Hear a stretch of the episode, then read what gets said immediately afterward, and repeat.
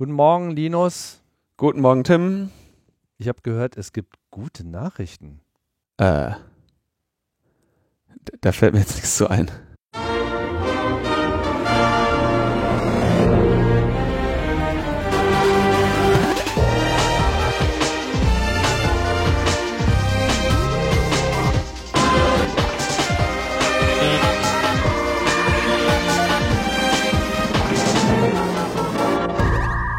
Logbuch Netzpolitik Nummer 346 vom 20. Mai 2020.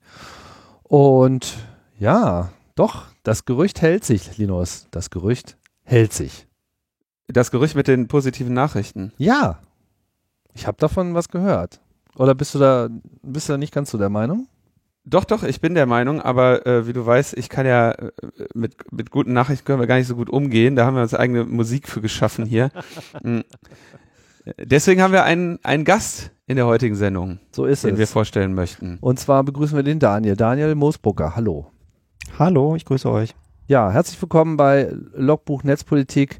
Es hat natürlich einen guten Grund. Äh, wir werden heute sehr viel über das BND-Gesetz, äh, also das Urteil zum BND-Gesetz sprechen, was beim Verfassungsgericht gestern verkündet wurde. Ja, und du bist äh, in gewisser Hinsicht qualifiziert, da drüber zu sprechen. Vielleicht kannst du uns ja mal kurz und den Hörerinnen und Hörern sagen, was du eigentlich normalerweise so tust. Normalerweise, ähm, also ich bin sozusagen von Pike auf beruflich Journalist und ähm, bin dann 2016 zu der Menschenrechtsorganisation Reporter ohne Grenzen gegangen als Referent für Internetfreiheit und äh, 2016 die Menschen, die sich auch mit dem BND-Gesetz äh, beschäftigt haben, eingehen, da klingelt es vielleicht gleich, das war genau das Jahr, wo das dann losging. Und ich habe bis Sommer jetzt 2019 bei Reporter ohne Grenzen ähm, gearbeitet und habe da ziemlich intensiv eigentlich an dem Verfahren mitgearbeitet, vor allen Dingen auf Seite der Beschwerdeführer, aber wir waren selber auch welche. Und äh, bin jetzt seit äh, le letzten Sommer nicht mehr hauptamtlich bei ROG, weil ich ein bisschen Zeit für meine Dissertation brauche, ähm, habe aber jetzt die Organisation äh, ehrenamtlich noch weiterhin unterstützt und äh, war im Januar bei der mündlichen Verhandlung, war gestern in Karlsruhe und ähm, ja, habe äh, alle Akten gelesen, berufsmäßig, äh, auch die nicht öffentlichen und habe viel erfahren und ähm, mich gestern gefreut und ähm, ja, je länger ich lese, freue ich mich an manchen Stellen auch nicht mehr so, aber da können wir ja gleich mal drüber reden. genau. Dass du seit äh, Sommer 2019 bei ROG mit der hauptamtlichen Tätigkeit aufgehört hast, äh, wissen übrigens vielleicht einige, weil ich mich erinnere, dass wir damals auf die Stellenausschreibungen aufmerksam gemacht haben. Mhm. Äh, verbunden mit einem Lob deiner Arbeit, wie das so ist. Vielen Dank, ich habe es gehört. das freut mich.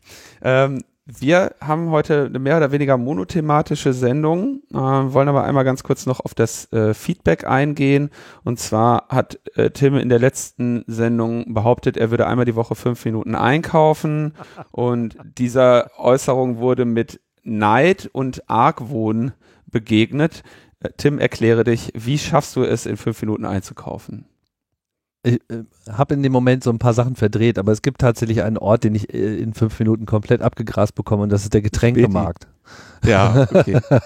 ja, also da, äh, da ist es wirklich äh, Roll on, Roll off und äh, ich bin schnell wieder raus und natürlich ist es im normalen Supermarkt schwierig. Trotz alledem, ähm, es gilt, äh, wenn man seinen Supermarkt gut kennt, kann man die Wege optimieren. Ich habe da auch eine spezielle Einkaufsliste auf meinem Telefon, die mir das immer schon so nach Sektionen sortiert und so man denn dann auch in einen Supermarkt kommt, der dieser Strukturierung etwas folgt, dann ist es etwas einfacher. Aber ich gebe zu, auch ich brauche im Supermarkt länger als fünf Minuten.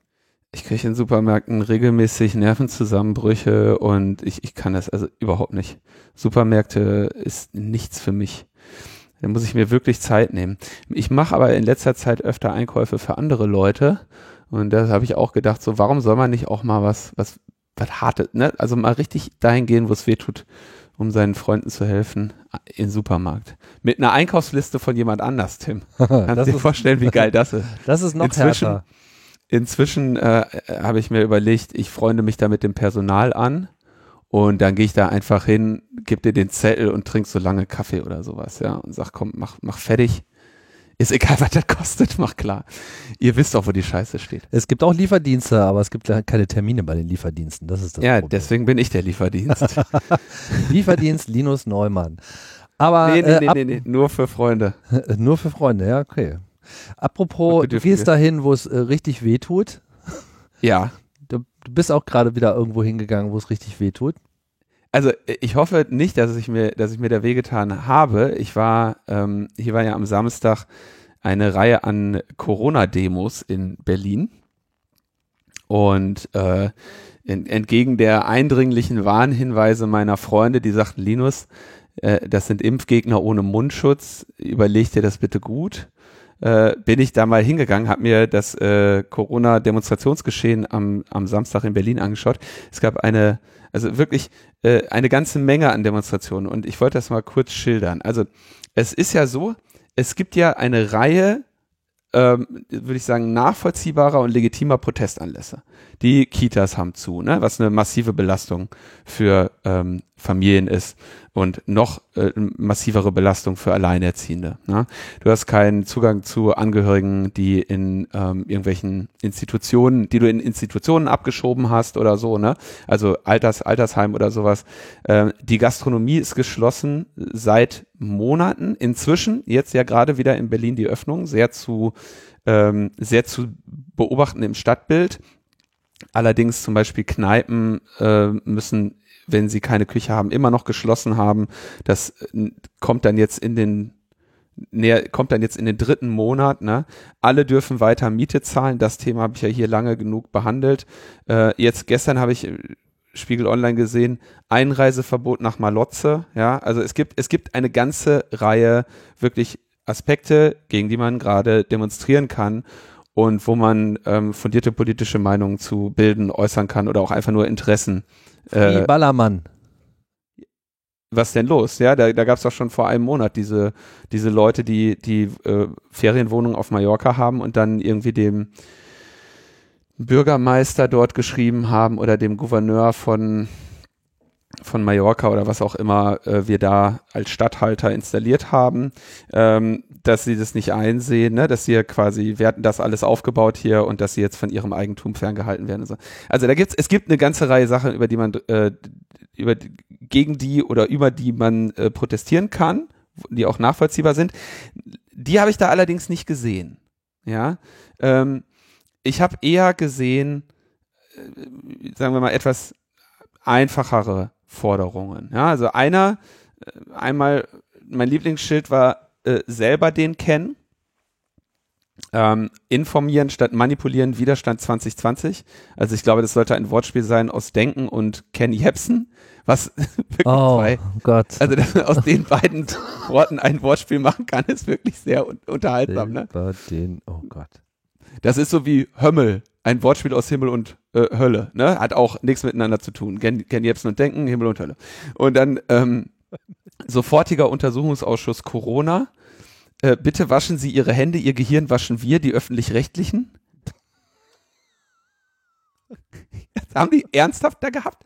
Dann äh, wer, wie, was, wieso, weshalb, warum. Ja, äh, auch sehr schön. Wer gegen Einschränkungen der Grundrechte eintritt, ist kein Verschwörungstheoretiker. Das ist, da haben wir wieder, ich sag ja, die haben alle Probleme mit Epistemologie, weil äh, nur weil du gegen Einschränkungen der Grundrechte eintrittst, heißt das weder, dass du Verschwörungstheoretiker bist, noch dass du keiner bist. Ne? Das sind zwei relativ unabhängige Dinge, die nichts miteinander zu tun haben. Also es gibt sowohl äh, Verschwörungsfantasten, die äh, gegen Einschränkung der Grundrechte eintreten, als auch welche, die dafür eintreten. Also hat einfach nichts miteinander zu tun. Mein äh, Lieblingsauftritt war aber dann so ein äh, wie, hier, wie heißt das, wenn man an den, wenn man an den Mundwinkeln so weiße, wenn man Schaum Weißt du? Mund. ja, nicht, noch nicht vorm Mund, aber so am Rand, ne? Also Ach so, so, so glaub, Speisereste. Spre nee, Sprechkäse heißt das. Ach, Ne? Also wenn du- Sprechkäse. oh, oh. Wenn du dich so ereiferst, Oh, dass oh. du schon trockenen Mund hast und der Speichel schäumt und bildet so trockene Krusten Ablagerung, ja, ja. Mhm. Ja, ja, das sieht immer, das, sag ich mal, das ist in der Regel dem Argument nicht unbedingt zuträglich, aber er äh, hat auf jeden Fall meine Aufmerksamkeit äh, ge gefunden, weil er beschwerte sich, zu Recht, über die Architektur am Alexanderplatz. Ja, aber jetzt ist natürlich schwierig, wenn du am Alexanderplatz in Berlin stehst, äh, wenn du dann das System kritisieren willst, was diese Architektur hervorgebracht hat, weil je nachdem, auf welches Gebäude du da zeigst, haben das die Kapitalisten gebaut oder die Kommunisten. Ja, dann habe ich gedacht, okay, gegen wen richtet er sich jetzt? Naja, stellt sich raus, äh, er war der Meinung, die Könige hatten einen Sinn für Ästhetik. Ja, also ein Monarchist äh, der dann äh, nach einer äh, längeren Ausführung über äh, das System und Schweinesystem, an alles schon gehört, äh, dann von der Polizei äh, auch gebeten wurde, äh, doch äh, diese Ansammlung ein bisschen zu ver ver vermeiden. Dann hat er die da, ihr habt einen Schwur geschworen, das deutsche Volk und so, und dann war sie ruckzuck, hat er dann die Kurve zu den Rothschilds und was nicht alles bekommen. Ähm, dabei wurde mir dann klar, dieser ähm, also diese, diese Situation war äh, interessant und verfahren. Aber was ich eigentlich spannend fand, war, und das ist, da hätte man sich zum Beispiel auch durchaus drüber beschweren können, ähm, über die Einschränkungen der Versammlungsfreiheit. Ja? Denn ich habe mich erst habe mich erst gewundert, warum die so viele äh, Demonstrationen angemeldet hatten. Das lag aber daran, dass die, äh, dass die Auflage war, dass sich maximal 50 Personen versammeln dürfen. Und das wurde jeweils realisiert mit Absperrungen. Das heißt, du hattest da deine, deine Demonst konntest jetzt deine, hattest deine Versammlung angemeldet, ja. Dann haben die dir gesagt, okay, du darfst nur 50 Personen haben. Ähm, und dann musstest du dir quasi auch ein, so mit Flatterband war dann quasi eingezeichnet, hier Versammlung. Ne? So, man durfte aber jetzt auch nicht anhalten, um zu gucken. Man durfte nur entweder teilnehmen, dann musste man sich an den Mindestabstand halten. Ich hätte eigentlich auch gedacht, dass eine Maskenpflicht besteht. Die haben aber, sag ich mal, die, der größere Teil der Leute äh, nicht äh, wahrgenommen. Und das hat auch ein bisschen mir Probleme bereitet, mich da so unbesehen drunter zu mischen, weil ich selbstverständlich eine Maske anhatte. Wie gesagt, ne, Impfgegner ohne Mundschutz, da ziehst du lieber selber zwei an. Und äh, deswegen konnte ich mich da jetzt nicht so ganz drunter mischen. Ähm, dann kam halt irgendwann aber auch, wenn man dann mal da so gestanden hat, kam dann so die Polizei und hat einen gebeten, weiterzugehen. Da muss man natürlich schon sagen, äh, also das finde ich jetzt nicht, das ist für mich nicht Versammlungsfreiheit, wenn du sagst, du machst eine Demonstration an einem zentralen Ort in der Stadt, ja, und de facto werden Menschen gehindert, deine Kundgebung dazu folgen. Ne? Also es war quasi so, die mussten auch durchsagen, so wir sind jetzt 50 Leute, jetzt kann keiner mehr mitmachen. Jetzt müsst ihr gehen. Ja, dann, dann musstest du zu der nächsten Versammlung oder so gehen. Also das, denke ich, das waren keine dauerhaft tragbaren Regelungen für, für Versammlungsfreiheit. Ähm, da, auch da denke ich, hätte man sich durchaus beschweren können. Gleichzeitig aber, also, ne, ich hatte halt irgendwie den Eindruck, es gibt eine ganze Menge Sachen, zu denen man gerade was sagen kann, aber die schienen da halt echt nicht vertreten zu sein. Und auch irgendwie ähm, frage ich mich halt, na, was, die scheinen auch, ich hatte den Eindruck, dass die Menschen jetzt auch so von den wirklichen Problemen nicht betroffen sind. Ne? Da stand jetzt nicht jemand hier, ihr tötet die Gastronomie in Berlin oder sowas. Ne? Ähm, das war da nicht vertreten. Das war eher hier so, äh, der öffentlich-rechtliche Rundfunk muss, äh, muss weg oder so. Ähm, war sehr, ein sehr mulmiges Gefühl, muss ich ganz ehrlich sagen, was sich da so an Leuten versammelt hat. Also ich habe das irgendwie, der, der, der, der Sammelbegriff, der mir da irgendwie nachher äh, übergeblieben ist, war äh, esoterische Nazi-Hippies. Jetzt gibt es wieder Ärger von unserer Hippie-Fraktion. Es gibt natürlich auch Hippies, die sind richtige Hippies, aber. Ja, es gibt aber, es gibt auch, nicht alle Hippies sind esoterische Nazi-Hippies, ne? Das muss man auf jeden Fall ganz klar sagen. Ja, aber die gibt's. Und die waren, aber das waren, die waren da, ja. Du hast auch hier die, die Typen da auf Twitter gesehen, ne? Der Virus existiert nicht. Wir müssen uns jetzt alle umarmen. Die Fraktion war auch vertreten. Es, es war wirklich, äh, ich hatte, ich kann es nicht anders sagen, ich hatte da ein mulmiges Gefühl bei der Beobachtung dieser Ansammlung von Menschen, nicht nur wegen des Infektionsrisikos, sondern auch wegen der äh, doch recht ja, hilf, hilflosen und ziellosen Richtung ihres, ihre, ihrer Unmutsbekundungen. Was es wahrscheinlich einfach macht, wenn da jetzt mal jemand hinkommt und denen eine Richtung gibt. Und wer das, äh, wer sich darauf, wer darauf gerade abzieht, ist uns ja auch allen bekannt.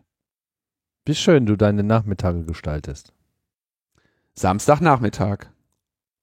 Habe ich mir gegeben. Sag noch mal einer, es wäre nichts los in Berlin. Also es war eine Menge los. So viele Demonstrationen gab es, glaube ich, selten in Berlin. Aber wie gesagt, die waren halt auch alle auf 50 limitiert. Und ich denke, das ist so, das ist so eigentlich nicht, nicht haltbar. Es gab ja dann auch noch, das habe ich aber leider verpasst, weil da wollte ich, das wollte ich, da wollte ich, also das war so eine Mischung aus Faszination und, äh, und Angst. Äh, diese Versammlung, die dann vor dem Reichstag stattfinden sollte, äh, wozu dieser ähm, König der Verschwörungsfantasten da aufgerufen hatte. Mhm. Dieser vegane Aber das habe ich mir dann, ja, dieser äh, Attila Hildmann, ne? Voll Der hat ja auch äh, irgendwie, Gut. ja, das habe ich mir dann nicht mehr gegeben. Kommen wir doch lieber zu der Frage, wie die Abstandsregelungen in Karlsruhe so eingehalten werden. Das würde mich ja auch mal interessieren. Die Richter ähm, haben tatsächlich ähm, vor das eigentliche Richterpult Tische gestellt, so provisorische äh, Tische. Und die gesamte Richterbank ging dann wirklich durch den gesamten Raum, damit die Richterinnen und Richter ähm, ja so anderthalb bis zwei Meter Abstand hatten und Mhm. dafür keine Maske tragen mussten. Hatten die auch jeder einen Einkaufswagen? Nein. Also mit anderen Worten, äh, das Ganze fand in dem Saal statt, wo es auch sonst äh, stattfand, Genau. aber man hat vielleicht die Fenster aufgemacht.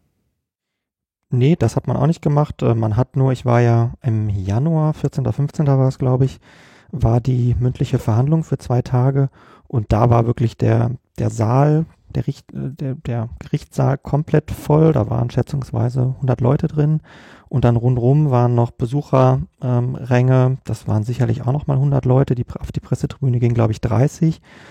Und dieses Mal waren, glaube ich, im Gerichtssaal selber vielleicht so 15, maximal 20. Äh, Besucher wurden 10 zugelassen und ich glaube Journalisten auch irgendwie 10. Also da war ähm, äh, im Vergleich von vor vier Monaten war da quasi nichts los. Okay. Wir reden natürlich von der Verkündung des Urteils äh, zur Klage äh, gegen das BND-Gesetz. Das ist jetzt hier unser Kernthema. Ähm, ja, vielleicht kannst du, äh, Daniel, uns das ja mal ein bisschen einsortieren, wie es denn eigentlich dazu kam. Also vielleicht blättern wir auch noch mal ein bisschen weiter zurück damit äh, auch klar ist, worüber wir jetzt hier genau reden. Was genau ist dieses BND-Gesetz und wie, wie, wie kam es dazu, dass wir jetzt in dieser Situation waren, an der du gestern teilgenommen hast? Also wenn man ganz weit zurückblättern würde, dann müssten wir irgendwann im Kalten Krieg anfangen, als ähm, die sogenannte strategische Fernmeldeaufklärung der den Einzug in die deutsche Rechtsordnung gefunden hat. Ähm, das will ich uns jetzt mal ersparen. Ähm, ich würde mal 2013 ähm, anfangen und zwar, äh, wie man das bei dem Thema Massenüberwachung doch immer wieder tun sollte bei Edward Snowden, ähm, der ja erstmal äh, gegen die Five Eyes, vor allen Dingen gegen die NSA-Dokumente veröffentlicht hatte. Und dann gab es ja in Deutschland den NSA-Untersuchungsausschuss, der bis zum Ende offiziell auch so hieß. Äh, inoffiziell war es natürlich dann irgendwann längst ein NSA-BND-Untersuchungsausschuss geworden, weil ja, glaube ich, während des ähm, Untersuchungsausschusses immer wieder klar wurde, wie eng eigentlich die Partnerschaft ähm, zwischen dem Bundesnachrichtendienst und der NSA und den anderen ähm, westlichen Diensten eigentlich ist. Ähm, das hängt vor allen Dingen natürlich mit der geografischen Lage Deutschlands zusammen. Wir haben unter anderem das DKIX in Frankfurt, einem der größten, wenn nicht sogar dem größten Internetknotenpunkt äh, der Welt, wo sich der BND technisch bedienen kann und rechtlich auch darf. Und ähm, ja, das lief ja dann bis ähm, so 2016, glaube ich. Ende 2016 wurde der Abschlussbericht des ähm, NSA-Untersuchungsausschusses ähm, vorgelegt, aber es wurde ja dann schon vorher klar, okay, wir haben dann so Dinge wie die Weltraumtheorie erfahren, also dass der BND im Weltraum nicht äh, an Grundrechte gebunden ist, wenn er äh, im Weltall Satelliten abhört und so weiter. Funktionsträgertheorie, da gehe ich vielleicht gleich nochmal drauf ein, was das nochmal genau war. Also wir haben auf jeden Fall gehört, irgendwie so ganz koscher ist das nicht, was da läuft. Das hat dann ähm, auch die Große Koalition eingesehen, hat das BND-Gesetz reformiert. Das BND-Gesetz gibt es natürlich schon länger ähm, und hat aber, und das ist so der Kern dessen, worum es jetzt ging, die sogenannte Ausland-Ausland-Fernmeldeaufklärung, ähm, ja, zum ersten Mal wirklich rechtlich in Deutschland geregelt. Vielleicht einmal Ausland, Ausland, was ist jetzt damit äh, gemeint? Ähm, Ausland meint ausländische Personen, also ja, Menschen, die nicht innerhalb der EU wohnen, das ist da die, der, äh, oder sich aufhalten, äh, die Idee, plus die sich zum Zeitpunkt der Überwachung auch noch dort aufhalten. Man könnte auch sagen, die ganz weit weg sind von der EU, ähm, wobei die so weit weg gar nicht sein müssen. Also Türkei wäre auch schon Ausland, Ausland. Ne? Die sind nicht in der EU. Ähm, und wenn jetzt der BND in der Türkei überwacht, dann wäre das Ausland, Ausland Fernmeldeaufklärung. Und ähm, dagegen, da gab es dann eben das, das Gesetz für. Und das Gesetz war aber eigentlich nur eine, ja, eine Legalisierung dessen, was man so gehört hatte. Also da war jetzt nichts im Sinne von, oh Gott, der BND hat es voll übertrieben, sondern eher so, ja klar, der BND macht das und jetzt geben wir ihm halt das Gesetz dafür. Und ähm, da gab's äh, dann so im Sommer 2016, ähm, das war eben dann gerade der Punkt, äh, als ich auch zu Reporter ohne Grenzen äh, gekommen war, da gab's dann eben den Aufschlag und da haben doch, doch sehr, sehr viele gesagt, so, okay, das, das könnt ihr nicht ernst meinen. Also das ist ja, jetzt gibt's hier ein Gesetz, aber das enthält ja, ähm, also Ulf Burmeier von der GFF spricht immer vom Gummiparagraphen und das war's auch, ja, da steht dann halt drin, der BND darf Daten erheben im, von Ausland im Ausland, wenn es um die Handlungsfähigkeit Deutschlands geht. So, ja, okay. Ja, da dachten wir halt auch, das wäre sein Job. Also es war doch eigentlich, ich, ich würde es ganz sagen, ehrlich sagen, das war ein handfester Skandal, dass wir einen Untersuchungsausschuss in Deutschland haben, in dem Gesetzesverstöße von einem Geheimdienst festgestellt werden und noch bevor dieser äh, Untersuchungsausschuss abgeschlossen ist, wird einfach ein Gesetz erlassen, was das mehr oder weniger legalisiert. Das ist wirklich, also das fand ich sowas von unerhört. Ich glaube, in dem Zusammenhang, Tim, hattest du da auch dann mal äh, den einen meiner Lieblingssendungstitel, das, das Gesetz verstößt gegen die Geheimdienste. Ne? Den, Netzpolitik 159. ja, ähm, weil das, das ist doch wirklich eine, also es war so, ich fand es unerhört, ja. Politisch war das ein Affront, ja. Also du hast da irgendwie das, das gewählte Organ des Volkes, ja, der Bundestag klärt auf, klärt einen Skandal auf. Ähm, gleichzeitig müssen wir ja auch betonen, Snowden wurde nicht gehört, aus den aberwitzigsten Gründen ginge das alles nicht. Und äh, die Bundesregierung versuchte, jeden interessanten Zeugen irgendwie zu verhindern. Äh, und im Prinzip alles, was gerade so rausgekommen war, das wurde dann halt ins Gesetz geschrieben. Und ähm, ja, legalisiert. Ne? Das war tatsächlich äh, politisch, war das ein Affront gegen das Parlament. Das würde ich, äh, würde ich so sagen, ja, definitiv. Und dieser Affront hat dann, das hat dann dazu geführt, dass äh, sich hier ein Widerstand formiert hat in Form von, ja, weiß nicht, wer war da jetzt alles äh, dabei, Juristen, die GFF, also wer hat dann äh, beschlossen, mhm. dagegen zu klagen? Genau, es war so, dass ähm, politisch da nichts zu machen war. Also ähm, das hat man ja auch wirklich selten vom, vom ersten Entwurf, der so bekannt wurde, bis zur verabschiedeten Version im Parlament wurde nichts geändert. Mit nichts meine ich wirklich nicht. Kein einziges Komma hat sich getan, obwohl es wirklich Proteste gab. Es gab eine Demo vom Brandenburger Tor. Äh, wir als Reporter ohne Grenzen hatten damals ein Bündnis mit 30 äh, Medienorganisationen aus der ganzen Welt, ähm, der UNO-Sonderberichterstatter hatte einen Brandbrief geschrieben, hat gesagt, Leute, das geht so nicht, aber das Ding wurde durchgezogen. Und dann hatten wir, mh, hm, also wir als, als Reporter ohne Grenzen, gemeinsam mit der Gesellschaft für Freiheitsrechte uns eigentlich relativ schnell, wir hatten auch in anderen Dingen schon zusammengearbeitet, relativ schnell gefunden, hatten gesagt, okay, lass uns da was machen. Ähm, uns war es wichtig, ähm, das nicht nur alleine zu machen. Wir haben deswegen, das gab es so auch noch nie, ähm, alle größeren deutschen Medienorganisationen ähm, versammelt. Also neben Reporter ohne Grenzen der GFF waren das noch äh, der Deutsche Journalistenverband, ähm, die Deutsche Journalistinnen und Journalistenunion, ähm, äh, Netzwerk Recherche als ähm, ja, Investigativnetzwerk und ähm, N-Ost, die sich vor allen Dingen um Osteuropa äh, kümmern. Äh, wir alle haben, ähm, ja, muss man auch sagen, Geld in, in den Topf gelegt zusammen als Organisation. Es kostet ja auch alles etwas und haben gesagt, okay, wir machen das mit der GFF äh, gemeinsam und haben dann ähm, den Matthias Becker, ähm, Professor Dr. Matthias Becker äh, aus Mainz ähm, gewonnen als ähm, Bevollmächtigten des Verfahrens und haben dann Ende 2017 Verfassungsbeschwerde gegen das Gesetz ähm, in Karlsruhe eingelegt.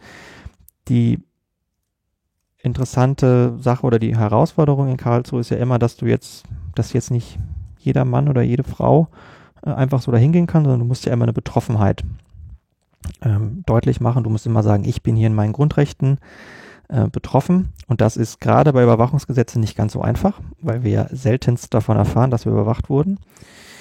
Und ähm, deswegen haben wir eben, äh, um verschiedene Aspekte äh, zu, zu prüfen zu lassen, haben wir eben sehr bewusst ähm, ja auch in unseren Netzwerken geguckt, okay, wer sind Personen, die hier besonders betroffen sind äh, von diesem äh, neuen Gesetz und haben die eben darin unterstützt, äh, selbst Beschwerdeführerinnen und Beschwerdeführer äh, zu werden und ähm, hatten dann unter anderem Khadija Ismailova ähm, dabei. Das ist äh, die Trägerin äh, des alternativen Nobelpreises, eine ähm, sehr renommierte Journalistin aus Aserbaidschan, die viel zu Korruption macht. Raúl Olmos, ein mexikanischer Investigativjournalist. Wir hatten aber auch ähm, ähm, einen äh, Deutschen dabei, der aber äh, in Guatemala bei einem Menschenrechtsbüro arbeitet. Mit ihm wollten wir diese Funktionsträgertheorie überprüfen lassen. Das heißt also, die Funktionsträgertheorie besagt im ganz kurzen, dass der BND argumentierte, okay, Deutsche dürfen wir eigentlich nicht überwachen, aber wenn die im Ausland für jemand anderen arbeiten und sozusagen beruflich kommunizieren, dann sind das ja keine Deutschen mehr, sondern sind die Funktionsträger dieser ausländischen Organisation und dann dürfen wir sie doch wieder überwachen. Ähm, naja, und so haben wir uns dann da so, ein, so eine Gruppe zusammengestellt von Leuten ähm, und sind nach Karlsruhe gegangen und dann ähm, ging das Verfahren seinen Weg. Und äh, das braucht ja dann einige Vorbereitungen und Planung, sowas dann auch richtig zu machen. Wie habt ihr euch da organisiert? Also die Hauptaufgabe tatsächlich, das war auch so mit mein, mein Hauptjob. Ähm, irgendwann wird es natürlich sehr juristisch. Also ich muss dazu sagen, ich bin kein Jurist. Ähm, ich bin Journalist und habe mich aber jetzt tief in das Thema eingearbeitet. Ähm, die Hauptaufgabe für uns war vor allen Dingen Personen zu finden, die passen. Ja, also du musst natürlich diese Schwelle erstmal nehmen, dass Karlsruhe sagt, ja, stimmt, die Leute hier sind betroffen von diesem Grundrechtseingriff. Und ähm, das ist bei einer anlasslosen Massenüberwachung gar nicht so einfach, ja, weil natürlich die Bundesregierung mit jedem Schriftsatz argumentiert, diese Person, nö, die, wir wüssten nicht wieso, ne, die können hier nicht keine Grundrechtsverletzung geltend machen. Und ähm, ja, das war so die Hauptaufgabe. Dann sind ähm, Schriftsätze äh, ausgetauscht worden. Ähm, von der Bundesregierung, glaube ich, zweimal, von uns noch einmal. Ähm, und wir bekamen dann aber so im Laufe des Jahres 2018 und 2019 doch ein immer besseres Gefühl denn ja, ja, erstmal wurde das sozusagen nicht sofort abgelehnt, ähm, dann wurde das zugestellt an die Bundesregierung, dann wurde die Bundesregierung doch nochmal gebeten, was zu sagen. Und als wir dann wirklich zuversichtlich wurden, dass da zumindest ein bisschen was zu holen ist, das war im Dezember, als dann ziemlich aus heiterem Himmel die Einladung kam, okay, es gibt äh, eine mündliche Verhandlung. Und das ist jetzt in Zivil- oder Strafrechtsprozessen völlig normal beim Bundesverfassungsgericht ist das ziemlich außergewöhnlich. Also ich hatte da nachgeguckt, äh, 2019 oder 18, weiß ich jetzt gerade nicht mehr genau, gab es auf jeden Fall so ungefähr so um die 3000 neue Verfahrenseingänge im ersten Senat und ganze zwei mündliche Verhandlungen. Also da merkten wir schon, okay, die haben offensichtlich wirklich Fragen. Ähm, diese mündliche Verhandlung gab es dann ähm, im Januar, äh, was auch persönlich für mich eine extrem spannende Erfahrung war, weil da wirklich so alle Personen, in, die in Deutschland dazu irgendwie arbeiten, in, also die Bundesregierung war irgendwie mit 50, 60 Leuten da. Ähm, ja, da war wirklich so jeder, der zu dem Thema ähm, einiges macht, äh, da und ja, Chaos vor allen Dingen wurde auch, war auch da, muss ich kurz sagen. Genau, äh, Konstanze, Konstanze Kurz. Kurz war da. Ähm, die hat auch dann, ich glaube, zwei Tage später oder so haben wir auch noch ein Log Logbuch mit ihr aufgenommen. Muss natürlich, äh, kann nicht unerwähnt bleiben. Natürlich nicht, nein. Konstanze war auch ähm, Sachverständige, genau, hat äh, am Ende des ersten Tages, ich erinnere mich noch, äh, als alle doch sehr hungrig waren, weil irgendwie es gab eine Mittagspause und dann haben die irgendwie so von 14 bis 19.30 da durchverhandelt ohne Pause. Ähm, genau, und Konstanze war einer der letzten, glaube ich, die am ersten Tag was gesagt hatte. Ja, ähm, diese mündliche Verhandlung, die lief dann aber ehrlicherweise ziemlich gut. Und ähm, ja, weil eigentlich nur der BND bzw. die Bundesregierung dort Fragen beantworten musste. Ähm, das Ding war auch ziemlich interessant. Also da hat man auch einiges erfahren. Ähm, klar hat der BND immer wieder gesagt, dass man konkrete Sachen leider nicht äh, sagen könne. Es geht ja immer um Staatswohl. Ähm, jede Statistik kann die Sicherheit des Landes gefährden. Aber trotzdem äh, gab es so ein paar äh, Sachen, einfach auch so um die Dimension äh, klar äh, zu bekommen, um die es da geht. Ja, also wir haben zum Beispiel erfahren, dass der BND nur im Rahmen dieser Ausland-Ausland-Fernmeldeaufklärung äh, jeden, Ta jeden Tag 154.000 Kommunikationsinhalte als nachrichtendienstlich relevant einstuft. Äh, beziehungsweise die bleiben erstmal hängen, äh, die werden als Selektor gesteuert und äh, spucken dann was aus. Und pro Tag sollen die angeblich, sollen diese 154.000 äh, Inhalte im Schnitt dann äh, ge gesichtet werden von Menschen. Und ähm, daraus werden dann äh, 260 im Schnitt, die wirklich noch nachrichtendienstlich relevant sind. Also solche Dinge hat man dort erfahren. Ähm, dazu kommen noch ein paar hunderttausend äh, Metadaten, die jeden Tag dort rausgesiebt werden, die auch erstmal alle wichtig sind. Ähm, genau.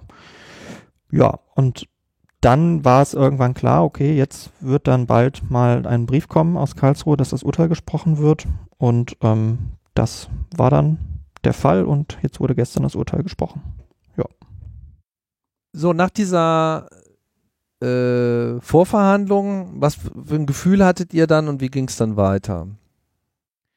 Also das Gefühl war gut, das kann man jetzt nicht verschweigen. Also es hatte aber auch jeder im Saal, ähm, das war irgendwie klar, dass jetzt Karlsruhe da jetzt nicht äh, uns, also sonst hätten sie auch keine mündliche Verhandlung gemacht, äh, wenn sie da uns völlig hätten ins Leere laufen lassen.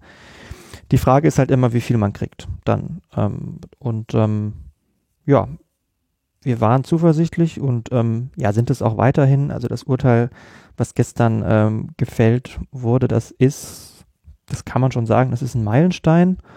Ähm, da sind ein paar Dinge entschieden worden, die waren ewig auf der Tagesordnung in dieser Debatte und die sind jetzt geklärt und die sind eigentlich auch alle so geklärt, wie man es sich wünschen wollte. Ähm, und es gibt aber ein paar Details, die unschön sind, wo ich den Verdacht habe, dass äh, die Bundesregierung genau diese Details sich rauspicken wird, um da eine Reform des BND-Gesetzes äh, vorzulegen, die äh, dann doch nicht mehr ganz so äh, dem Gusto des Urteils ähm, entspricht. Aber um das vielleicht mal, bevor wir so in die, in die Details gehen, was wirklich eine wegweisende Grundsatzentscheidung für Deutschland, das kann man gar nicht kleiner sagen, ist, ähm, ist der erste Satz. Ich würde mir einfach mal rausnehmen, den vorzulesen. Ähm, da heißt es nämlich im ersten äh, Leitsatz, die Bindung der deutschen Staatsgewalt an die Grundrechte nach Artikel 1 Absatz 3 ist nicht auf das deutsche Staatsgebiet begrenzt. Jetzt werden sich manche sagen, äh, wieso sollte es auch? Diese äh, Ansicht hatten eigentlich auch so ziemlich alle, außer die Bundesregierung ähm, dass es natürlich irgendwie komisch wäre, wenn jetzt deutsche Behörden im Ausland äh, was machen und dann so gar nicht mehr an Grundrechte des Grundgesetzes gebunden wären. Äh, auf den B BND bezogen äh, war genau das die Argumentationslinie bis gestern. Also da hieß es, naja, wieso? Ähm, wir handeln hier, wir sind Deutschland und das Grundgesetz wirkt nur für Deutschland oder für Deutsche. Aber wenn wir eine Ausland-Ausland-Fernmeldeaufklärung machen, dann ähm, dann sehen wir jetzt nicht, warum diese Menschen ähm, einen Rechtsanspruch haben, irgendwie Grundrechtsschutz zu bekommen. Ähm, interessanterweise, und das ist wirklich fast schon grotesk, möchte ich sagen, wurde, ähm, wurde argumentiert, würde man diesen Menschen Grundrechtsschutz gewähren, dann wäre das ja Grundrechtsimperialismus. Ja, also man würde ja diesen armen Menschen, die vom BND äh, überwacht werden, man, das, man könnte ja dann denen doch keine Grundrechte zuge äh, zuschreiben, denn das wäre ja ein Eingriff in die Souveränität ähm, ihrer Länder. Und das ist schon phänomenal, dass man sagt, okay, wir können euch überwachen, aber äh, ihr könnt euch dann nicht gegen wehren, weil sonst würden wir euch ja in euren Rechten verletzen, weil ihr ja Rechte von uns bekommt. Ähm, solche Theorien gab es da ähm, und ja, die Vertreter der Bundesregierung haben wirklich Dutzende Seiten dazu geschrieben, warum das alles völlig logisch ist. Ähm, ja, aber das hat ähm, Karlsruhe nun so entschieden. Der BND ist auch im Ausland ähm, an die Grundrechte äh, gebunden. Generell die deutsche Staatsgewalt.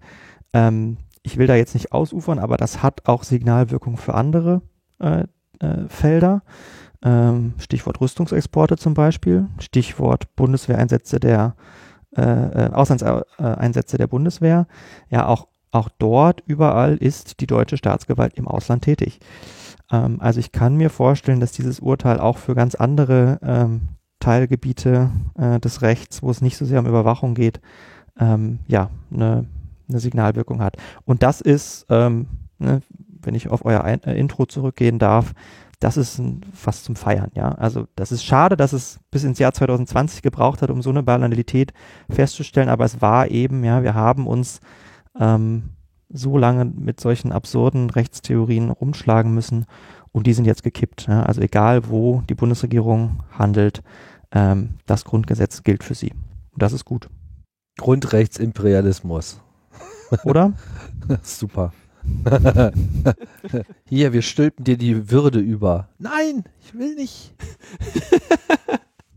Ihr lacht, aber das steht dann halt so in offiziellen Schriftsätzen der Bundesregierung ans Verfassungsgericht. Was steht da ja? drin? Das, diese Wörter stehen da, die benutzt. Das ist kein Slang oder so. Das, Aha. das wird so, das wird so bezeichnet. Grundrechtsimperialismus. Ja. Wow. Ja. Ja. Wow. Da kann man ja mal die betroffenen Länder fragen, äh, welchen Teil des deutschen Imperialismus sie am wenigsten mögen. Der mit den Grundrechten, da geht es echt zu weit. Also ihr könnt gerne unsere gesamte Bevölkerung überwachen, das ist gar kein Problem, ja. Aber wenn ihr denen jetzt auch noch Rechte zuschreibt, dass sie sich dagegen wehren können, das, das, das, das geht einfach zu weit. Das kann es nicht sein, ja. Ja, verpisst euch. Wir sind eine Exportnation, da werden auch Grundrechte ja. exportiert. ja, ab jetzt geht das auch los, ne?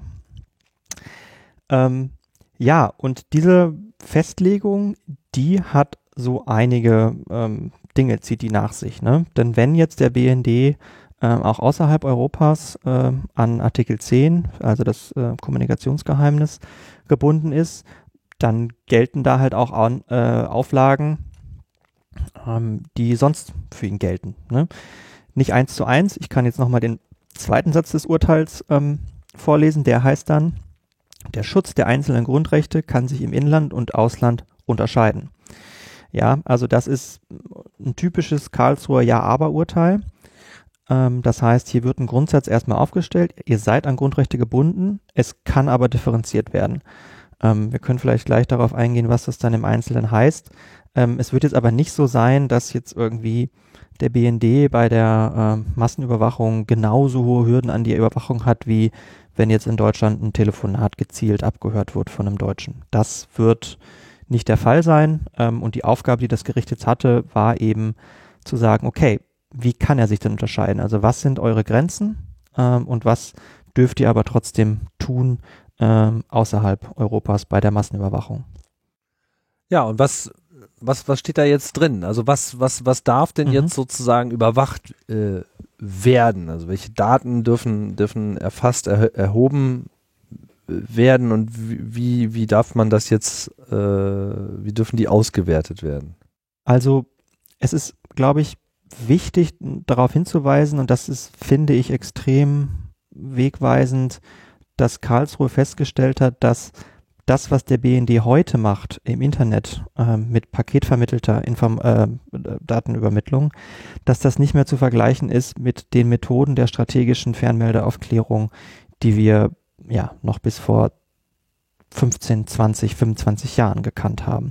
Das letzte große Urteil aus Karlsruhe zur ähm, strategischen TKÜ, das äh, wurde 1999 ähm, gesprochen und da ging es um eine strategische Telekommunikationsüberwachung, die tatsächlich noch leitungsgebunden war. Und ähm, jetzt äh, stellt Karlsruhe ähm, eben fest, naja, ähm, es hat sich halt ein bisschen was getan. Dieses Internet, das hat sich durchgesetzt ähm, und das setzt sich so hart durch, ähm, dass, dass wenn ihr jetzt massenhaft überwachen könnt, dann könnt ihr nicht mehr nur ein paar Telefonate, die Personen führen, ähm, überwachen, sondern ihr könnt, wenn ihr wollt, das gesamte Leben von Menschen überwachen. Ja, das heißt, es, dadurch, dass das Internet allumfassend wird, wird eure Überwachung im Zweifel auch allumfassend. Ähm, und diese Kerbe oder diesen Schlenker mussten sie nehmen, um für sich selber argumentieren zu können, dass sie sich jetzt nicht mehr so ganz auf die Prinzipien aus dem 1999er Urteil ähm, festlegen mussten. Muss man, glaube ich, nochmal ein bisschen erklären. Ne? Also die äh, was sich genau geändert hat. Ne? Wenn du früher Telefone abhören durftest, dann hast du irgendwie Gespräche gehabt, die musste, da musste ein Mensch die protokollieren, ne? Äh, die konntest du nicht wirklich strukturiert erfassen. Das heißt, man konnte eigentlich die wirkliche Kapazität deiner Überwachung relativ gut darüber steuern, wie viel Manpower oder Geld du zur Verfügung hast. Ne? Das muss ja alles nochmal in ein ja, ich sag mal, in ein menschenlesbares Format äh, gebracht werden.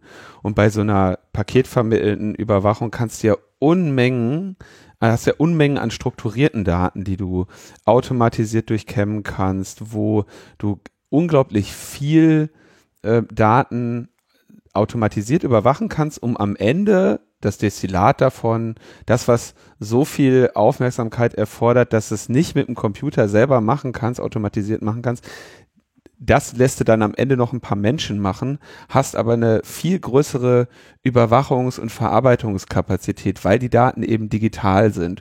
Und dann spiegelt sich darin nicht nur Kommunikation wieder, sondern eben auch noch eine ganze Reihe anderer menschlicher Tätigkeiten, die ja dann auch erfasst werden, sei es das, ne, was du auf Facebook liest oder äh, sowas, ne, so dass dieses dieses Ausmaß, glaube ich, auf zwei Weisen halt gewachsen ist. Erstens Kommunikation ist jetzt viel mehr als nur ein bisschen Telekommunikation und sie kommt aber in einem Format, was auch sich viel viel besser für eine, für eine Auswertung eignet.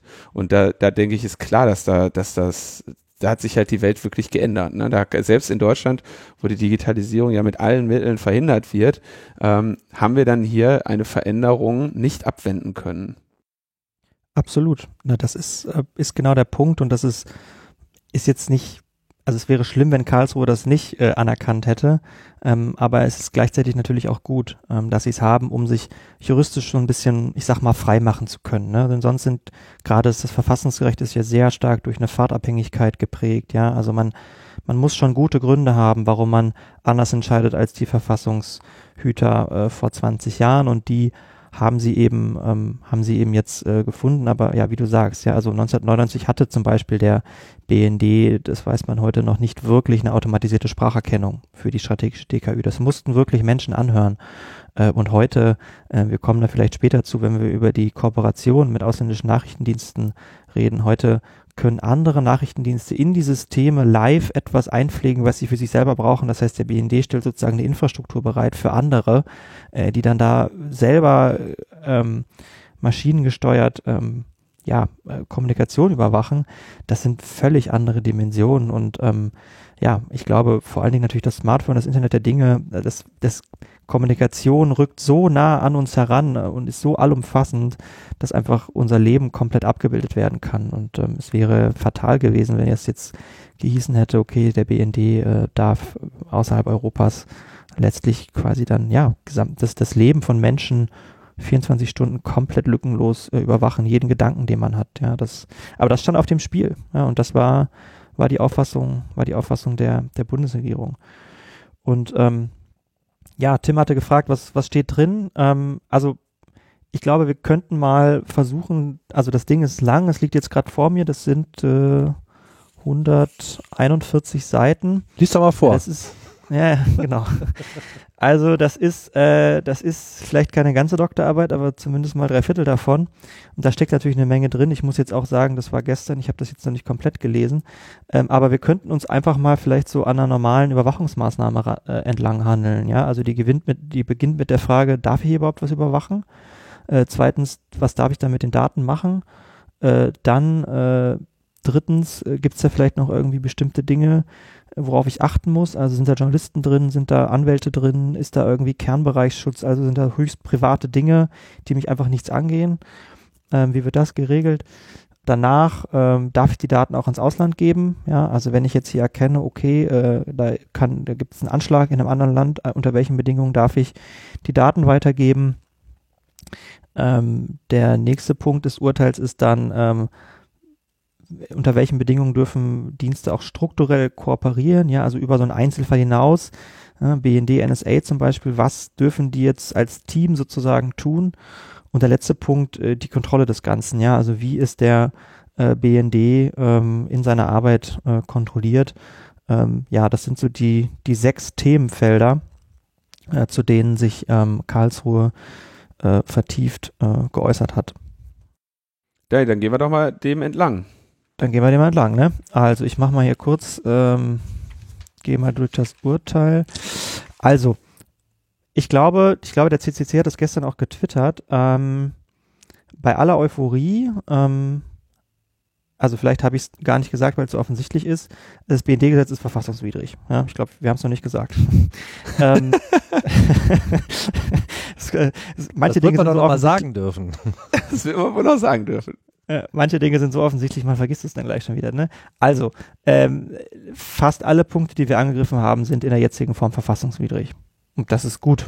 So, also das ist, das ist ein toller Sieg. Äh, da haben wir uns auch wirklich drüber gefreut äh, und auch in einer Deutlichkeit sind die verfassungswidrig, ähm, dass man das als, als wirkliche echte Schlappe der Bundesregierung ähm, sehen muss.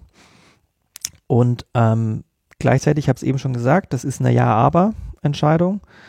Ähm, der fünfte Leitsatz äh, ist ein Satz und der klingt in meinem Ohr nicht ganz so schön. Der heißt nämlich, die strategische Auslandstelekommunikationsüberwachung ist mit Artikel 10 Absatz 1 Grundgesetz, äh, Klammer auf, das ist die Telekommunikationsüberwachung, nicht grundsätzlich unvereinbar. Das heißt, und das muss man jetzt auch so feststellen, das ist jetzt die erste Grundsatzentscheidung von Karlsruhe zum Thema Massenüberwachung im digitalen Zeitalter des BND. Und Karlsruhe sagt ganz klar, ihr könnt das im Grundsatz schon machen. Ja, also Massenüberwachung wird nicht mehr verschwinden. Zumindest nicht auf absehbare Zeit. Ähm, und es geht nicht mehr um die Frage ob, sondern um die Frage wie.